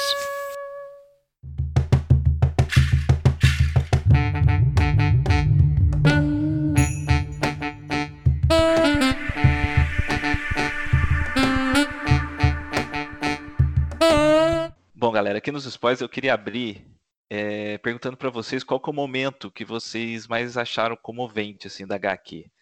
Eu já vou responder aqui. Eu, eu fiquei muito mexido com o momento em que, que a Marguerite ela tá conversando com o chefe dela no telefone e, e na hora que ela vai despedir, ela despede falando beijos né, hum. para ele. E o quadrinho na hora fica tudo amarelo, ela fica desesperada, fica com medo dele interpretar que ela tá dando em cima dele e tal. E aí ela precisa dar um jeito de ir lá, pedir desculpa.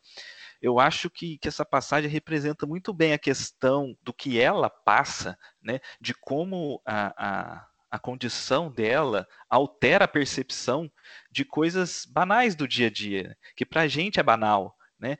E, e como que é importante que todos saibam lidar com essa situação sem causar humilhação e sofrimento ao próximo, né?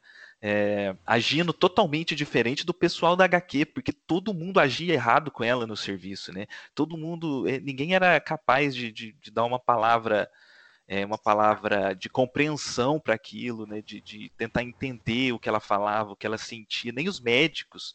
Até os médicos que ela conversava, ela chegou lá no, no médico, falou que ela tinha sido diagnosticada, e o médico riu da cara dela, falou que lógico que não, você olha nos meus olhos, você conversa, você trabalha, não sei o quê. É, foi uma parte que, que ela é mais ou menos ali no meio da história. Então, na hora que ela acontece assim, foi, foi o que me pegou. Eu falei, nossa, que legal. E como que, que a, a artista ela usa bem as cores com o texto e com os sentimentos da Marguerite, né? Qual que, qual que é para você, Érica, a parte que mais te, te, comove assim na HQ? Ainda falando dessa parte, até tem um, as mulheres que tentam ajudar ela, você fala assim, ah, liga não, Acontece, porque normalmente é, quando tem alguma coisa amarela é uma coisa mais calmante, né? Tipo, uma coisa que é mais. Sei lá, eu acho que a Juliane gosta de amarelo, então é isso. Essa cor representa uma coisa mais legal. E aí tem uma pessoa vestida de amarelo, na cena, inclusive, e aí a pessoa fala: Não, relaxa, senta aqui para falar, conversar com a gente, não sei o que, tal, tal, tal. Só que aí começa aquele papinho que ela não aguenta, sabe qual é? Ela, as pessoas estão tentando ser agradáveis, mas as pessoas não entendem, sabe? Porque, assim, também não tem como a pessoa entender. É aquilo que você fala assim, todo mundo age errado, mas age errado como? Porque as pessoas não, não fazem ideia, sabe? Então, é, é, fica aquela coisa dúbia. Essa pessoa está tentando ser legal, e aí ela, na, né, na capacidade autista de ser super mega honesta, fala assim: nossa, sua blusa é não tem cor de vômito. e a outra, nossa, mas que grossa, porque você fez isso, minha blusa é maravilhosa, sei o que, sei que lá. E aí, tipo, elas começam a falar mal dela, pô, absurdo, não sei o quê.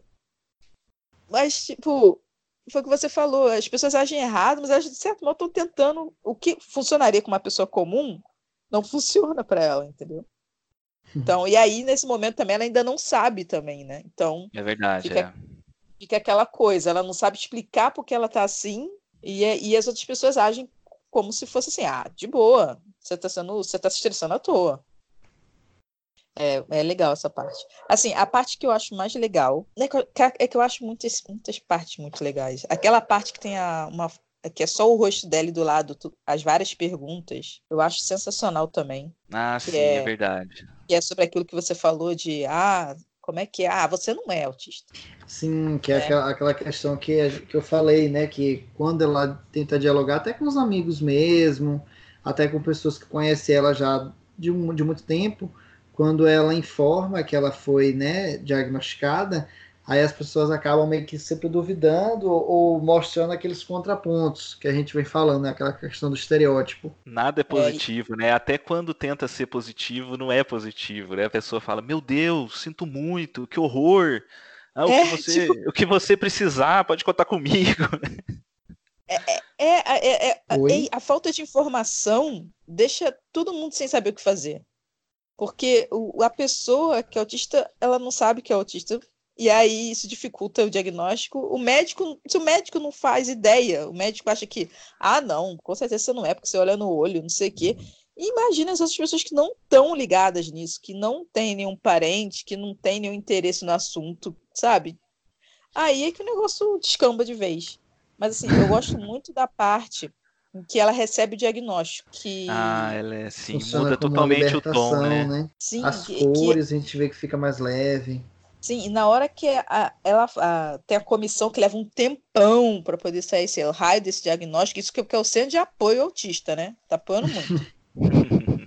e aí é, eles vão lá e depois de diferentes análises a gente descobriu que aí ela tá lá assim, né? Síndrome de Asperger que não pode mais também, gente. Agora é transtorno. Do espectro autista. Espectro autista, nível é, leve, porque descobriram finalmente que o nazi, que, que o alemão que fazia experiência com crianças na época do nazismo era nazista. E aí a gente não pode mais usar o nome Asperger. E meio que as pessoas que têm Asperger têm um apego com esse nome, até tem um apelido de Asp. Então, tipo, é uma bosta isso. Mas fazer o quê, né? Descobrir o óbvio. E aí esse homem foi cancelado e um homem que chamava síndrome de Asperger de psicopatia infantil, né, foi cancelado agora, sei lá, quase 100 anos depois, né? Mas beleza. É, ok. E, e, aí, quando sai o laudo na cabeça dela, tem um balão gigante amarelo, assim, dela pulando e gritando, yay! Eu, e, e eu sabia em vermelho, e aí a peça caindo, encaixando, e assim, ela fica assim, em estado de, de de glória, tipo assim, porque ela descobre que ela não tem nenhum problema. Não tem Faz nada parte. de errado com ela. É ela, é só ela. Ela é assim. Ela liga pro namorado e o namorado já começa, né? Naquele negócio. Ela quer comemorar não sei o quê. E o namorado, cara, esse namorado dela. Ah, eu tenho muito problema Nossa, com ele. Nossa, é um imbecil. Ah, Puta é, é, foi lixo. Inclusive, inclusive não, o, só, o meu só momento lixo é... na vida dessa mulher. Nossa o, o, meu momento vem muito dele, assim, porque eu acho que é o, o, o, ponto assim que mais me impactou foi justamente dele ser a pessoa, né, que divide já a vida com ela, eles... eles e aceitava um monte de regra estranha, tipo, eles não dormem na mesma cama, é, ela tinha que botar um monte de, de coisa para dormir, e eles já achavam coloca... isso de boa. É, e ele, ela coloca o, o tapa, é tapa-olho, gente, que chama? É tapa-olho, né? É. O, tapa e aí, então, assim, o, o momento que eu acho que é bem, bem assim com ele é justamente uma parte que ela che ele chega perguntando se ela vai comer carne, não sei se vocês lembram, e aí ele faz aquela, é, aquela questão do humor, né? Ele faz várias vezes essa mesma piada e ela não entende como isso está sendo meio que uma brincadeira, mesmo que de mau gosto. E aí ele fala assim que quando a pessoa é normal, ela tem senso de humor. Aí é, tem uma página que eu acho que é, inclusive ela até negativa comparada com as de vocês falaram, que ela é toda preta e aí ela fica imaginando várias situações da vida dela que é como se ela fosse normal dentro né, desse aspecto de normalidade que é a própria. E aí então mostra ela saindo com outras pessoas, ela indo para ela indo dançar. Então assim, eu acho que o ponto maior dessa parte aqui é porque eu achei é justamente a pessoa que dividia com ela esse dia é, cobra totalmente essa normalidade dela e vê que ela não tem como é, como é que eu posso falar dar isso que ele estava pretendendo. Não, e, e, e aí eu já emendo uma outra parte que também é muito que assim eu acho muito pesada, que é que ela fala, ela sempre fala para ele, eu não quero ir, eu não quero ir. O autista é aquela pessoa que marca as coisas e reza para cancelarem, sabe? Então, dá muito trabalho, dá muita preguiça, é muito desgaste. A gente tem que ficar, tipo, uma semana antes meditando. Vamos, vamos fazer? Vamos. Então tá. Então tá marcado. O horário é esse? Ok. Aí Agora... deixa lá programadinho. Só, só para terminar essa parte do namorado, aí então você tem todo uma, um desgaste para aquilo, e aí ele inventa essa viagem que é o inferno, que é o que descamba dela ir procurar ajuda, procurar o que está acontecendo com ela, porque ele sabe que ela não quer ir. É uma viagem com os amigos dele, que devem ser chatíssimos que nem ele. E aí ela começa a se sentir muito mal no trânsito, ela começa a ter um ataque de pânico. E aí ele começa a falar assim: respira, vai passar, sabe, tá tudo bem, não sei o quê. E aí ela fala: eu não posso, eu não consigo, eu não, dou conta, né? E aí ele fala assim: calma, tá tudo bem, somos amigos meu Deus, mas né, não mordem. Aí aí ele já vai mudando o negócio, sabe? Tipo assim, ele começa de um jeito carinhoso e, e daqui a pouco tom, assim, né? Vê se para de chorar, por favor. Essa essa página vermelha, toda vermelha, ela, me, ela é uma coisa vê, vê se para de chorar, por favor. Cara, é, você não pode ter sentimento. Ele reclama que ela não tem humor. Aí quando ela chora, porque ela tá desesperada, ele para, engole isso, para de chorar. O que eu acho que ele força é, é, é, além dessa, dessa questão aí que eu acho que é bizarra, é toda aquela situação que às vezes ele, é, como tu falou, aquela questão do marcar com antecedência. Eu acho que ele nunca dá uma antecedência a ela. Eu acho que ele só solta a bomba, tipo assim, ah, hoje a gente vai na casa de fulano, hoje a gente vai para uma festinha na casa de cicrano. Ele nunca tem um preparamento com ela e é e pelo que eu dá a entender aqui pra gente, são sempre pessoas que é, viram em torno do universo dele. Nunca são pessoas que são próximas a ela ou que ela tem algo é, que a gente pode dizer em comum, né? Você vê que todas as festas que ela vai acompanhada dele, ela fica totalmente perdida, né? Lá na, entre os amigos dele. Ah, então o que eu acho que é outra forçação de barra dele é justamente nem respeitar essa, esses, esse tempo que, como tu falou, é, é não existe, né? ele não, não entrega ela. Não, e assim, ela super fala: você pode ir, não tem problema, pode ir sozinho, não tem problema nenhum. Mas ele quer que ela vá. Aí ele leva ela e ele é o primeiro a abandonar ela num canto. E tipo, e com eu vou ficar com os é. meus amigos e você fica aí. E, tipo, eu não tenho nada a ver com essa galera, não tenho nada em comum com eles. Então, barulho do caramba, não dá para conversar. Isso é uma coisa muito irritante. Não dá para conversar. Um barulho dos infernos, pessoas falando um monte de coisa fútil, piada sem graça, igual do namorado, tipo, já tem que aturar ele, ainda agora aturando vocês. tipo, cara, é muito ruim. A situação de merda, sabe? E aí ele acha assim: ah, você ficou lá no canto, não falou com ninguém. Ah, você veio embora cedo. Ah, cara, não tava fazendo nada, não tava me divertindo. Legal para você que está divertindo, parabéns. O, o Érica, eu, eu tava fazendo um exercício assim depois que eu li A Diferença Invisível. É claro que a HQ ela é muito didática, né? Ela, ela foi feita realmente com o intuito de mostrar para as pessoas o que é, né? O que é esse esse autismo que a Marguerite tem, que a, que a, que a Julie Dachet tem. Então, o, o texto ele é muito importante e tal por esse ensinamento. Mas a arte da Mademoiselle Caroline é tão espetacular, tão espetacular que eu fiquei imaginando a história sem texto nenhum, sem texto nenhum. E não é que funciona, é as mudanças de cores, o, o uso do vermelho, do azul, do preto, e aí depois ali do meio para frente, do amarelo, do verde, do colorido, ele é tão, é, é tão bem feito, essa sincronia do sentimento dela com as cores, que se esse gibi fosse um gibi mudo, ele ainda seria maravilhoso.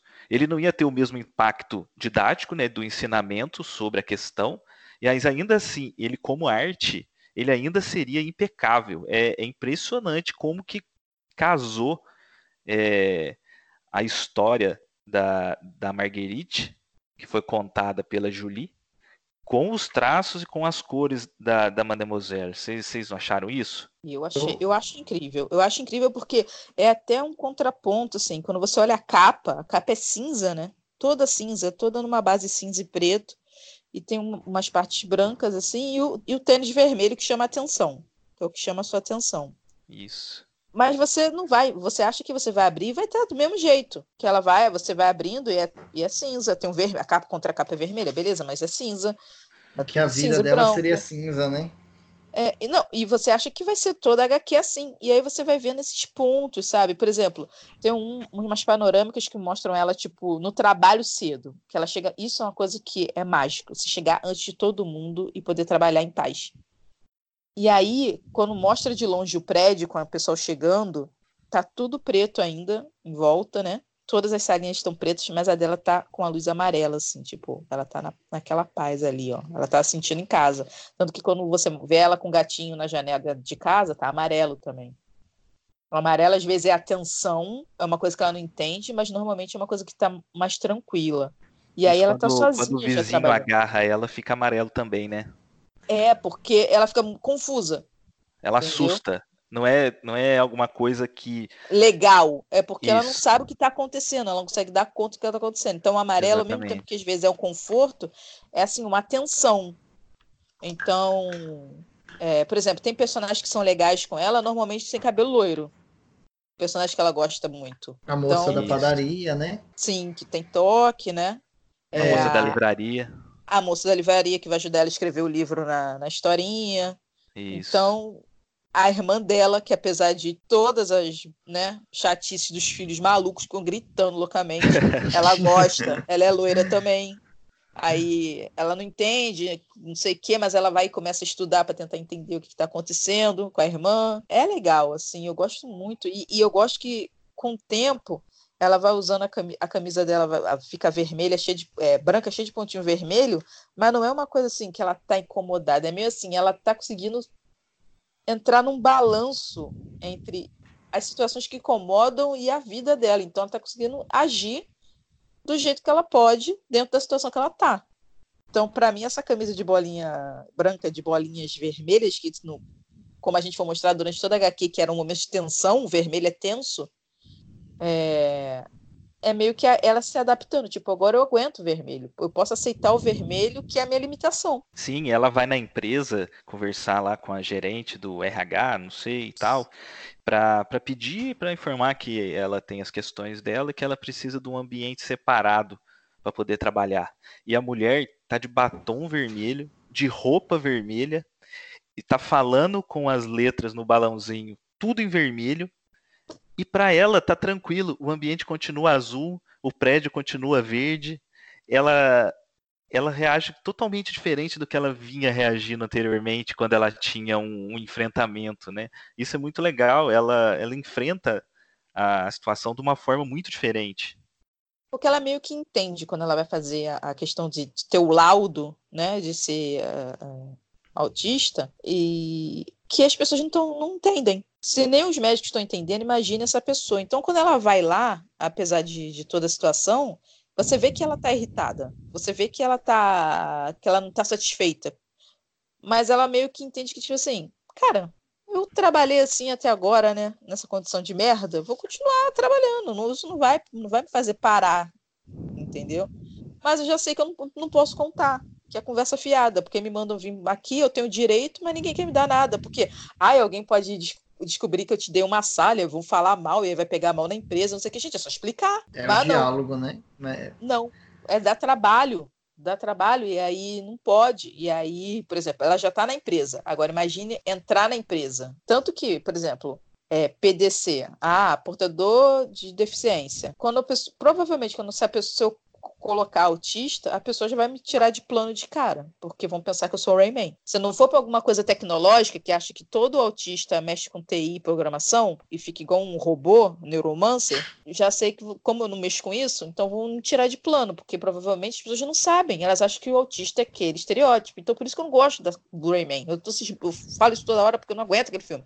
Porque assim, prejudica porque eles vão pegar uma, um PCD de outro tipo, porque eles não querem lidar com um PCD que tem uma coisa que eles não entendem, entendeu? É mais fácil ele pôr uma, sei lá, um ajuste para alguém que não tem um braço do que pegar um cego. Então é mais fácil ele pegar uma pessoa que não tem uma perna do que alguém que vai dar um chilique na empresa, porque autista grita, autista berra, pula, se sacode, vai desequilibrar a empresa, sabe? Então, é, é essas coisas, até para isso, tipo, tem os deficientes e os deficientes, sabe? Tipo, eu não quero causar polêmica, não, mas é uma verdade. A pessoa é, mas... que é, a pessoa que é cega, ela sofre muito mais do que a pessoa que não tem o braço. Porque eles não acreditam que você sendo cego, você vai conseguir fazer as coisas. Então, pô, vou pegar o cara ah, está menos preparado, o currículo dele é menor, mas eu sou obrigada por um PCD aqui, vou pôr esse. Então é difícil até para você, tipo, ah, mas é vantagem, você está tirando vantagem. Cara, vantagem nenhuma. Na verdade, você pode estar se prejudicando se você falar que você tem uma deficiência, ainda principalmente mental. As pessoas têm muito preconceito com problemas mentais. As pessoas acham que é tudo frescura. As pessoas acham que você pode mudar, que você está fazendo corpo mole. Eles fazem isso com pessoas depressivas, as pessoas se matam porque ninguém se importa. É, pessoa com ansiedade, para com isso, para de. de não está acontecendo nada, porque você está ansioso, que você está nervoso, não está acontecendo nada.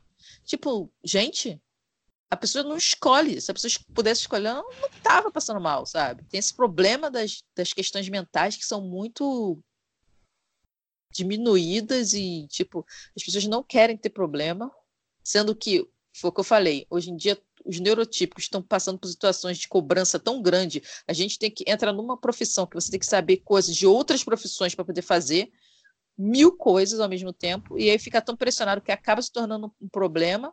A empresa deixa você doente e a empresa não aceita, sabe? Ainda mais quando é uma, uma, um transtorno, uma coisa que te, que te, te dá uma desvantagem em alguns pontos e que você não vê, entendeu? Ninguém vê. É. Então, não tá, na, não tá na minha cara, não, tá, não, não tem nada. Então, tipo, é muito complicado. É, o Eric, esse, esse programa tá, tá sendo muito esclarecedor é, principalmente para mim, né? Posso falar por mim, acredito que, que para os ouvintes também, é. Fernando também, porque realmente é, tá sendo um aprendizado conversar com vocês sobre, sobre esse assunto.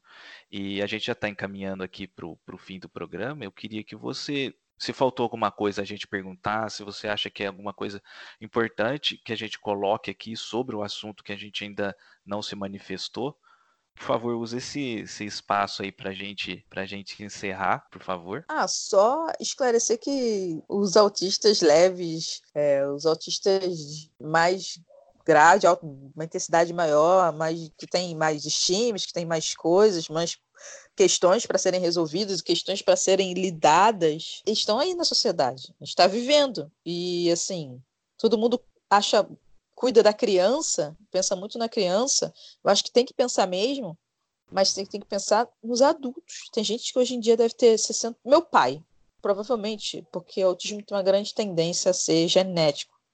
É, meu pai, eu tenho quase certeza que ele é autista. Então, tipo, pelas coisas que aconteceram na vida dele, pelas coisas que ele não, não conseguiu alcançar, é, ele e ele tem 70 e poucos anos, então, tipo, ninguém fazia nem ideia, entendeu? Quando, quando ele nasceu, tinha acabado de, de descobrir o que era Asperger, sabe? Então, é... E aí o que eu quero falar é que os autistas crescem. E aí a gente precisa ser visto, a gente precisa ser acreditado, a gente precisa ter onde fazer as coisas. As pessoas precisam ajudar a gente. É, eu sei que é chato, né? Tipo, parece que está pedindo, implorando por atenção, coisa assim. Não. Mas, cara, uma criança na escola precisa de ajuda. É, uma criança autista precisa de ajuda. Por que, que um adulto autista não precisa de ajuda para se adaptar a um trabalho? Não é que ele vai precisar de um bababá, mas ele precisa de explicações, então, de, pelo menos iniciais, para começar a fazer as coisas. E, e, as pessoas precisam dar espaço e ver que a gente existe. Os autistas simplesmente não evaporam quando viram adolescente. E a gente precisa pagar as contas, viver como todo mundo. Então, é, não desprezem as pessoas, não des, tirem mérito das pessoas, tipo, ah, é muito bom estudando, mas não, não, não tem experiência, porque ninguém deu oportunidade, entendeu? É, ou então, tipo, tem muita experiência, mas é, é ruim em determinado ponto. Bo coloca essa pessoa para fazer aquilo, que ela é boa. Então, é, autistas adultos existem e eles também precisam de alguma observação, não é nada demais. Como qualquer outra pessoa que aprende qualquer coisa na vida precisa de ajuda. Então, é isso que eu queria falar. Sei lá. Maravilhoso, sensacional. Muito obrigado, Érica. Fernando, para encerrar, quer falar mais alguma coisinha para a gente ir para hum. nossas indicações?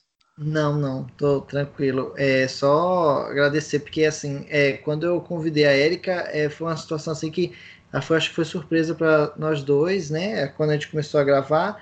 Então, é como tu falou, foi esclarecedor para mim absurdamente, é, para como tu falou até para quem está ouvindo, é, foi muito bacana, é, todos os lados. Então, assim, eu agradeço muito ela por ter agido assim, não agido, né? Ter falado com toda sinceridade a respeito do assunto e expondo todos os pontos. Foi muito bacana. Obrigado mesmo, Eric. É isso, eu, eu é. gosto de, de esclarecer, eu estou nessa campanha de tentar esclarecer é as pessoas importante. que tem, tem vários tipos de autistas, não somos todos iguais e, e nem todos têm as mesmas dificuldades e têm dificuldades diferentes e a gente, mesmo com dificuldades, estamos fazendo nossas coisas, mas quem puder ajudar, a gente aceita ajuda. É um último destaque aqui, para dar o crédito, né? É, a diferença invisível não foi uma ideia das criadoras, né? ela foi ideia da Fabienne Vaslet. Se eu não me engano, ela era leitora do blog. Sim, da, ela é leitora do blog. E ela fez a proposta de, de criar HQ. Então, é, se a gente está discutindo sobre isso, foi por iniciativa dela. É, é. Vamos para as nossas indicações.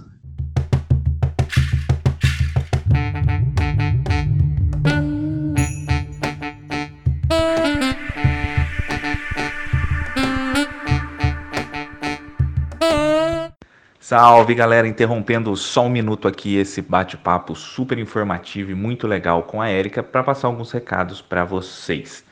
Entre em contato com a gente pelo nosso e-mail veiadramática.hotmail.com caso você queira dar um feedback, alguma crítica, fazer elogios, se você quiser também tentar acertar qual o nosso próximo programa, fique à vontade, veiadramática.hotmail.com.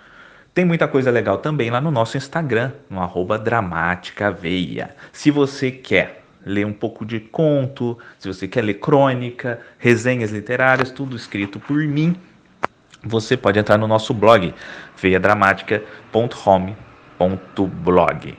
Bem, se você quiser ler poesia, temos também o meu livro, né, que está à venda lá no site da editora Multifoco, Leve-me Água do Mar muito legal. Tem aí poesias escritas durante quase 10 anos da minha vida. Quem tiver interesse, pode entrar lá na editora multifoco.com.br e procurar pelo produto Leve-me Água do Mar. Bem, então, no dia que a gente conversou com a Érica, ela ainda não tinha um novo projeto que ela está lançando agora, em 2020, que é muito legal, é muito interessante e tem tudo a ver com esse programa que é o podcast Central PCD. É um podcast aberto para ensinar, esclarecer e aprender sobre e com pessoas com deficiência. Então você entra lá no anchor.fm barra centralpcd e ouça o novo projeto da Érica, super legal, muito interessante, tá? Eles têm Instagram também, tem Twitter, entre lá, entre em contato com eles, escutem, compartilhem, vamos prestigiar o trabalho da Érica, tá certo? Vamos voltar pro programa? Até mais então, abraço.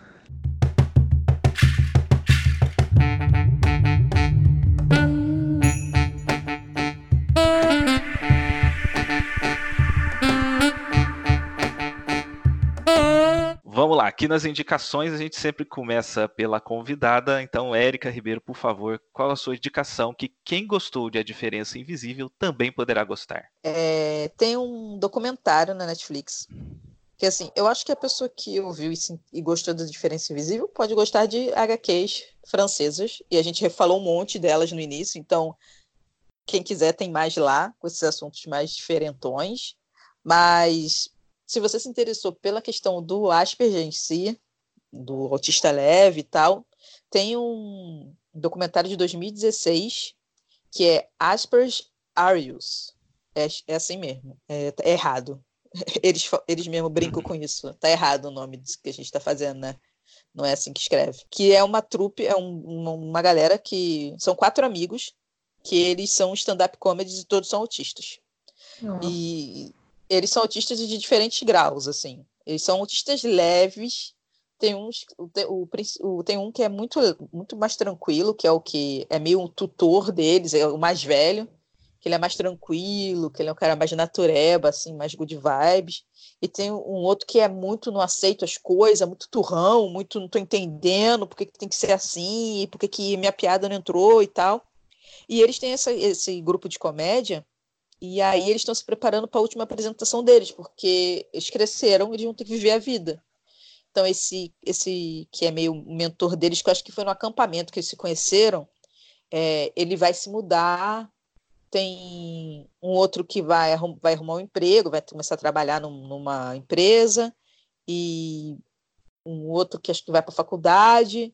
Então, eles vão ter que se separar. E aí conta a história de eles preparando essa última apresentação deles. Então, eles têm que fazer tudo certo, tudo perfeito, mas eles brigam, e aí eles não se entendem. E aí um deles fala assim: por que, que a gente está brigando? Eu não estou entendendo. E, e, assim, Pode rir, gente, não tem problema, não é maldade isso, vocês não vão pro inferno.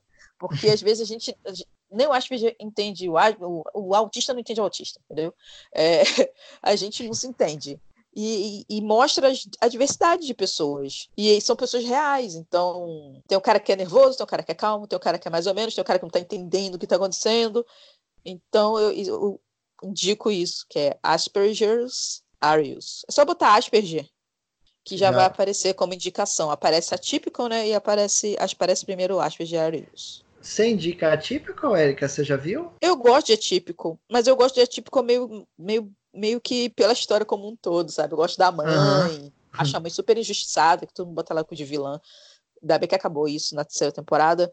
É, eu gosto da irmã, eu, eu, gosto da galera, eu gosto do, das pessoas em torno do, do Sam, né? É, eu gosto do Sam, mas eu gosto das pessoas em torno dele, mostrando como elas lidam com a situação. Eu acho que a Típico é muito uma série para as pessoas que estão no entorno, não para o autista, sabe? Tem, tem questões que são levantadas, que tipo o Sam levanta, que a gente se identifica, que eu acho que o autista, a maioria dos autistas se identifica, ou então tem alguma coisinha aqui e ali que é mais ou menos parecido, mas eu acho que a série mesmo, ela meio que tenta acolher, tipo, as pessoas que estão em volta, para mostrar assim, cara, você fez merda, dá para consertar. Às vezes o autista nem percebeu, sabe, que você fez um de sacanagem, sabe? Ele acha que você, sei lá, uma brincadeira escrota, você não, ou, não entendeu a ironia da merda que você falou. Então, conserta, seja sincero, principalmente. Seja, fale o que você está sentindo, porque a gente não tem como adivinhar. Tipo, é, se no relacionamento as pessoas ficam assim, ai, a pessoa tem que adivinhar o que eu quero. Gente, o autista não vai adivinhar. Fala. Fala o que você está pensando, fala o que você quer, entendeu? Então. Bem mais fácil, né? Seria mais fácil para todo mundo, se todo mundo é, assim, com geral. todos, né? Sem, sem um monte de máscaras. Então, é, eu gosto muito de atípico, eu gosto muito do São, mas eu gosto muito do entorno também. Eu acho bem legal. Então, eu já vi a é. terceira temporada, super recomendo. Então... Excelentes indicações. Fernando, sua vez, o que, que você indica? Eu vou ir pela, pelo rumo da graphic novel. Infelizmente, a gente até citou um pouco no início, mas acho que dá, dá para reforçar. Eu vou indicar o Pílulas Azuis, que é da mesma editora. E aí ele trata da questão do HIV, que é o Frederick, ele é o protagonista, e ele encontra com a Kate né, em uma festa, eles começam a se envolver, e aí, com o tempo, ele, é, ela, ela conta né, a ele a questão de que ela é portadora do vírus. E aí, então, ele, tra ele passa por toda essa jornada de desconstrução dele mesmo, toda essa questão dele aprender mais. Então, assim, ela tem um filho.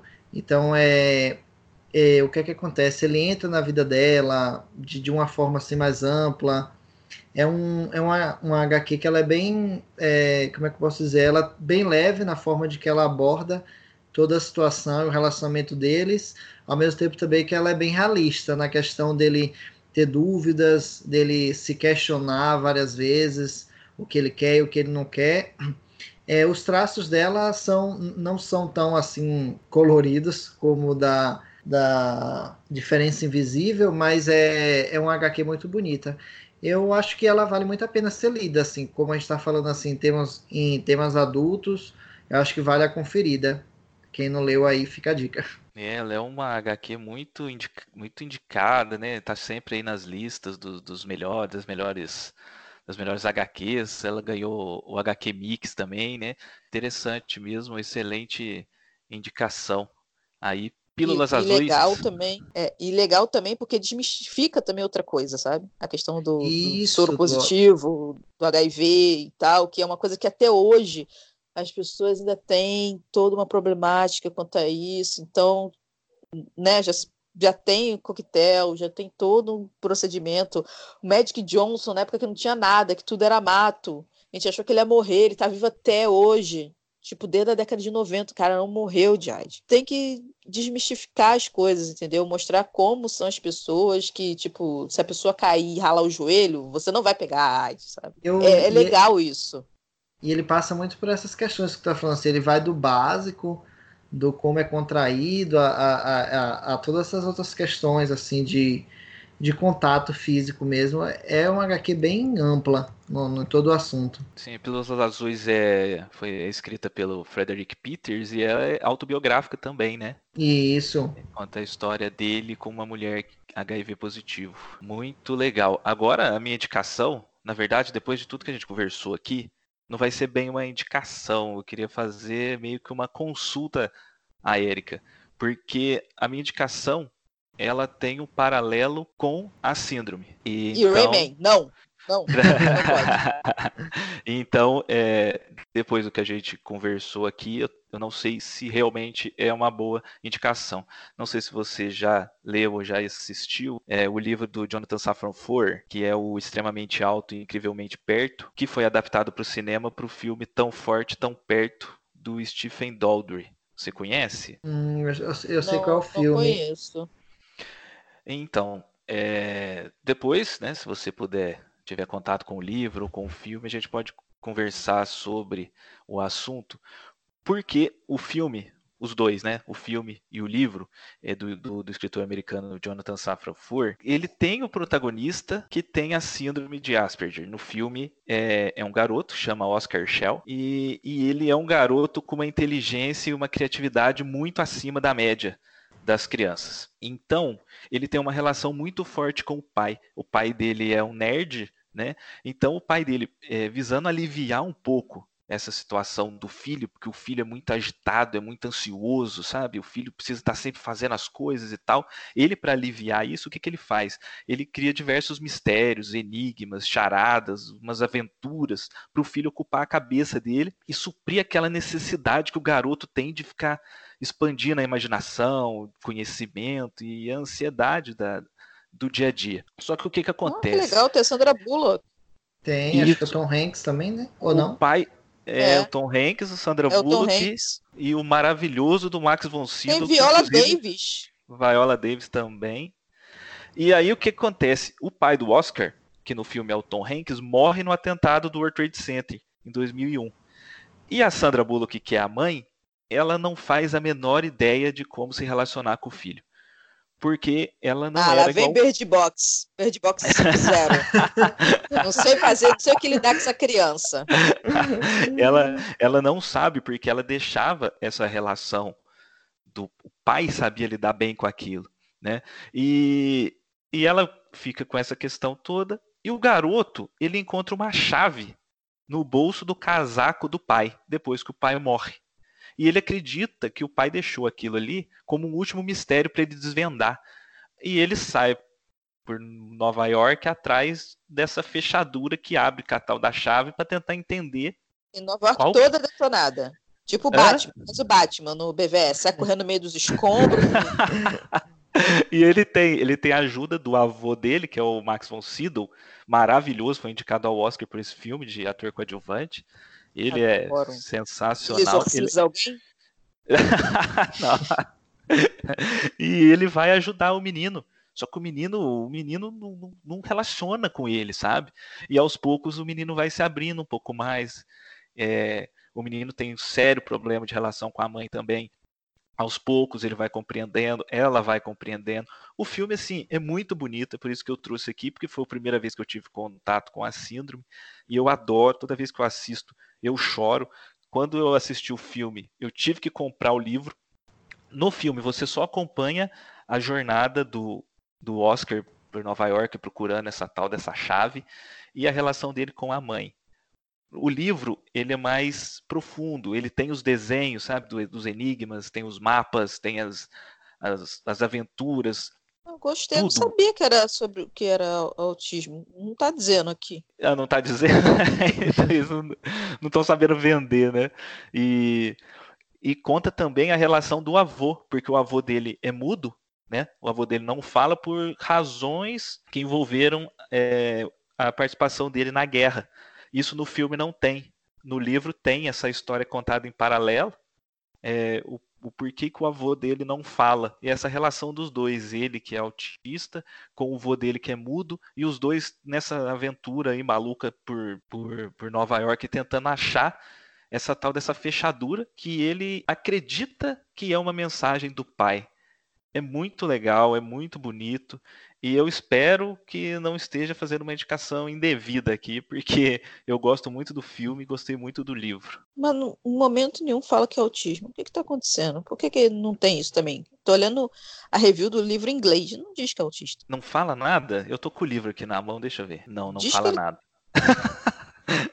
é, só diz que ele é um tipo um virtuoso, tipo Stephen Hawking e Ringo Starr, sabe? Então, exatamente. Pelo que eu me lembro, realmente não é um tema do livro. E é, não, não é um tema do livro. A Sandra Bullock, que ela comentando, não sei com quem, na, no filme, eu lembro da cena em que ela fala que o filho tem Asperger e tal, e que ela tem dificuldade de lidar com ele. Eu lembro no filme, no, no livro eu não vou saber te dizer. E ele é. tem algumas questões interessantes, porque o garoto, ele sempre anda com pandeiro. Ele anda com é, pandeiro. É, tá ali. Tá dizendo aqui, porque ele, ele, chacoalha o, o, pandeiro. No filme é aquele pandeiro meia-lua. Ele chacoalha e o barulho acalma ele.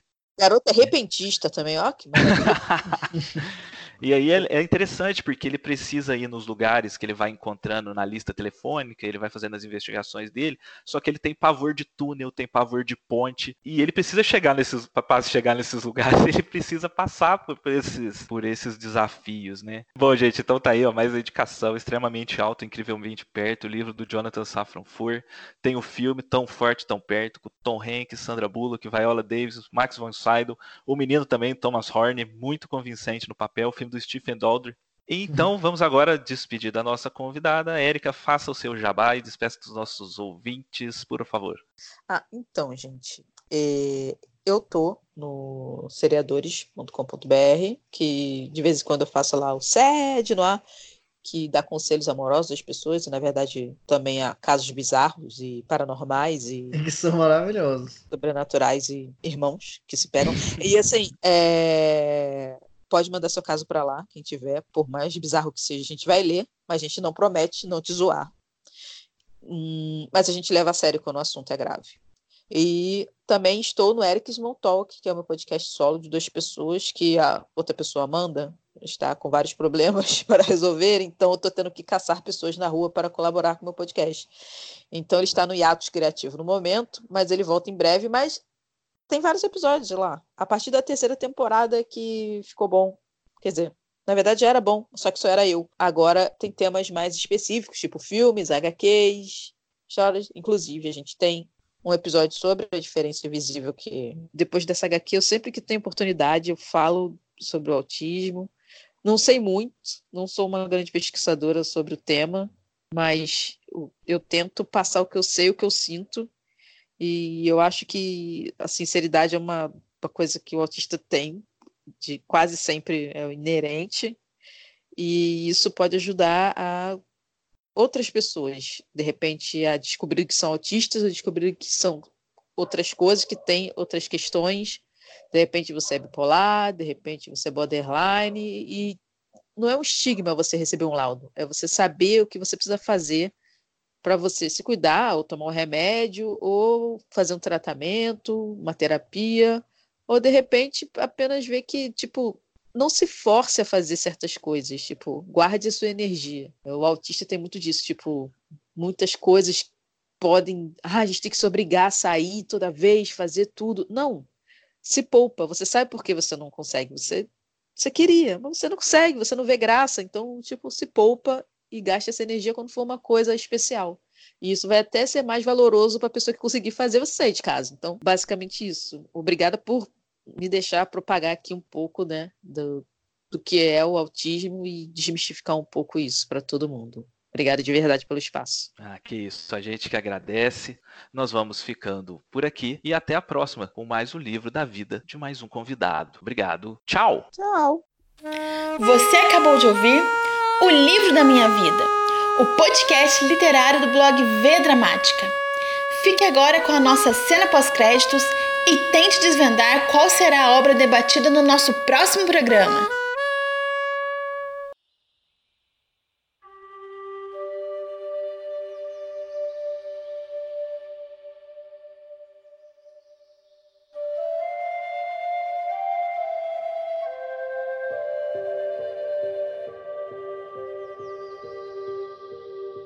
Uma astronauta da mais recente missão a Marte morreu. Algo deu errado com sua roupa de proteção e o restante da equipe não conseguiu levá-la de volta ao abrigo a tempo de salvá-la.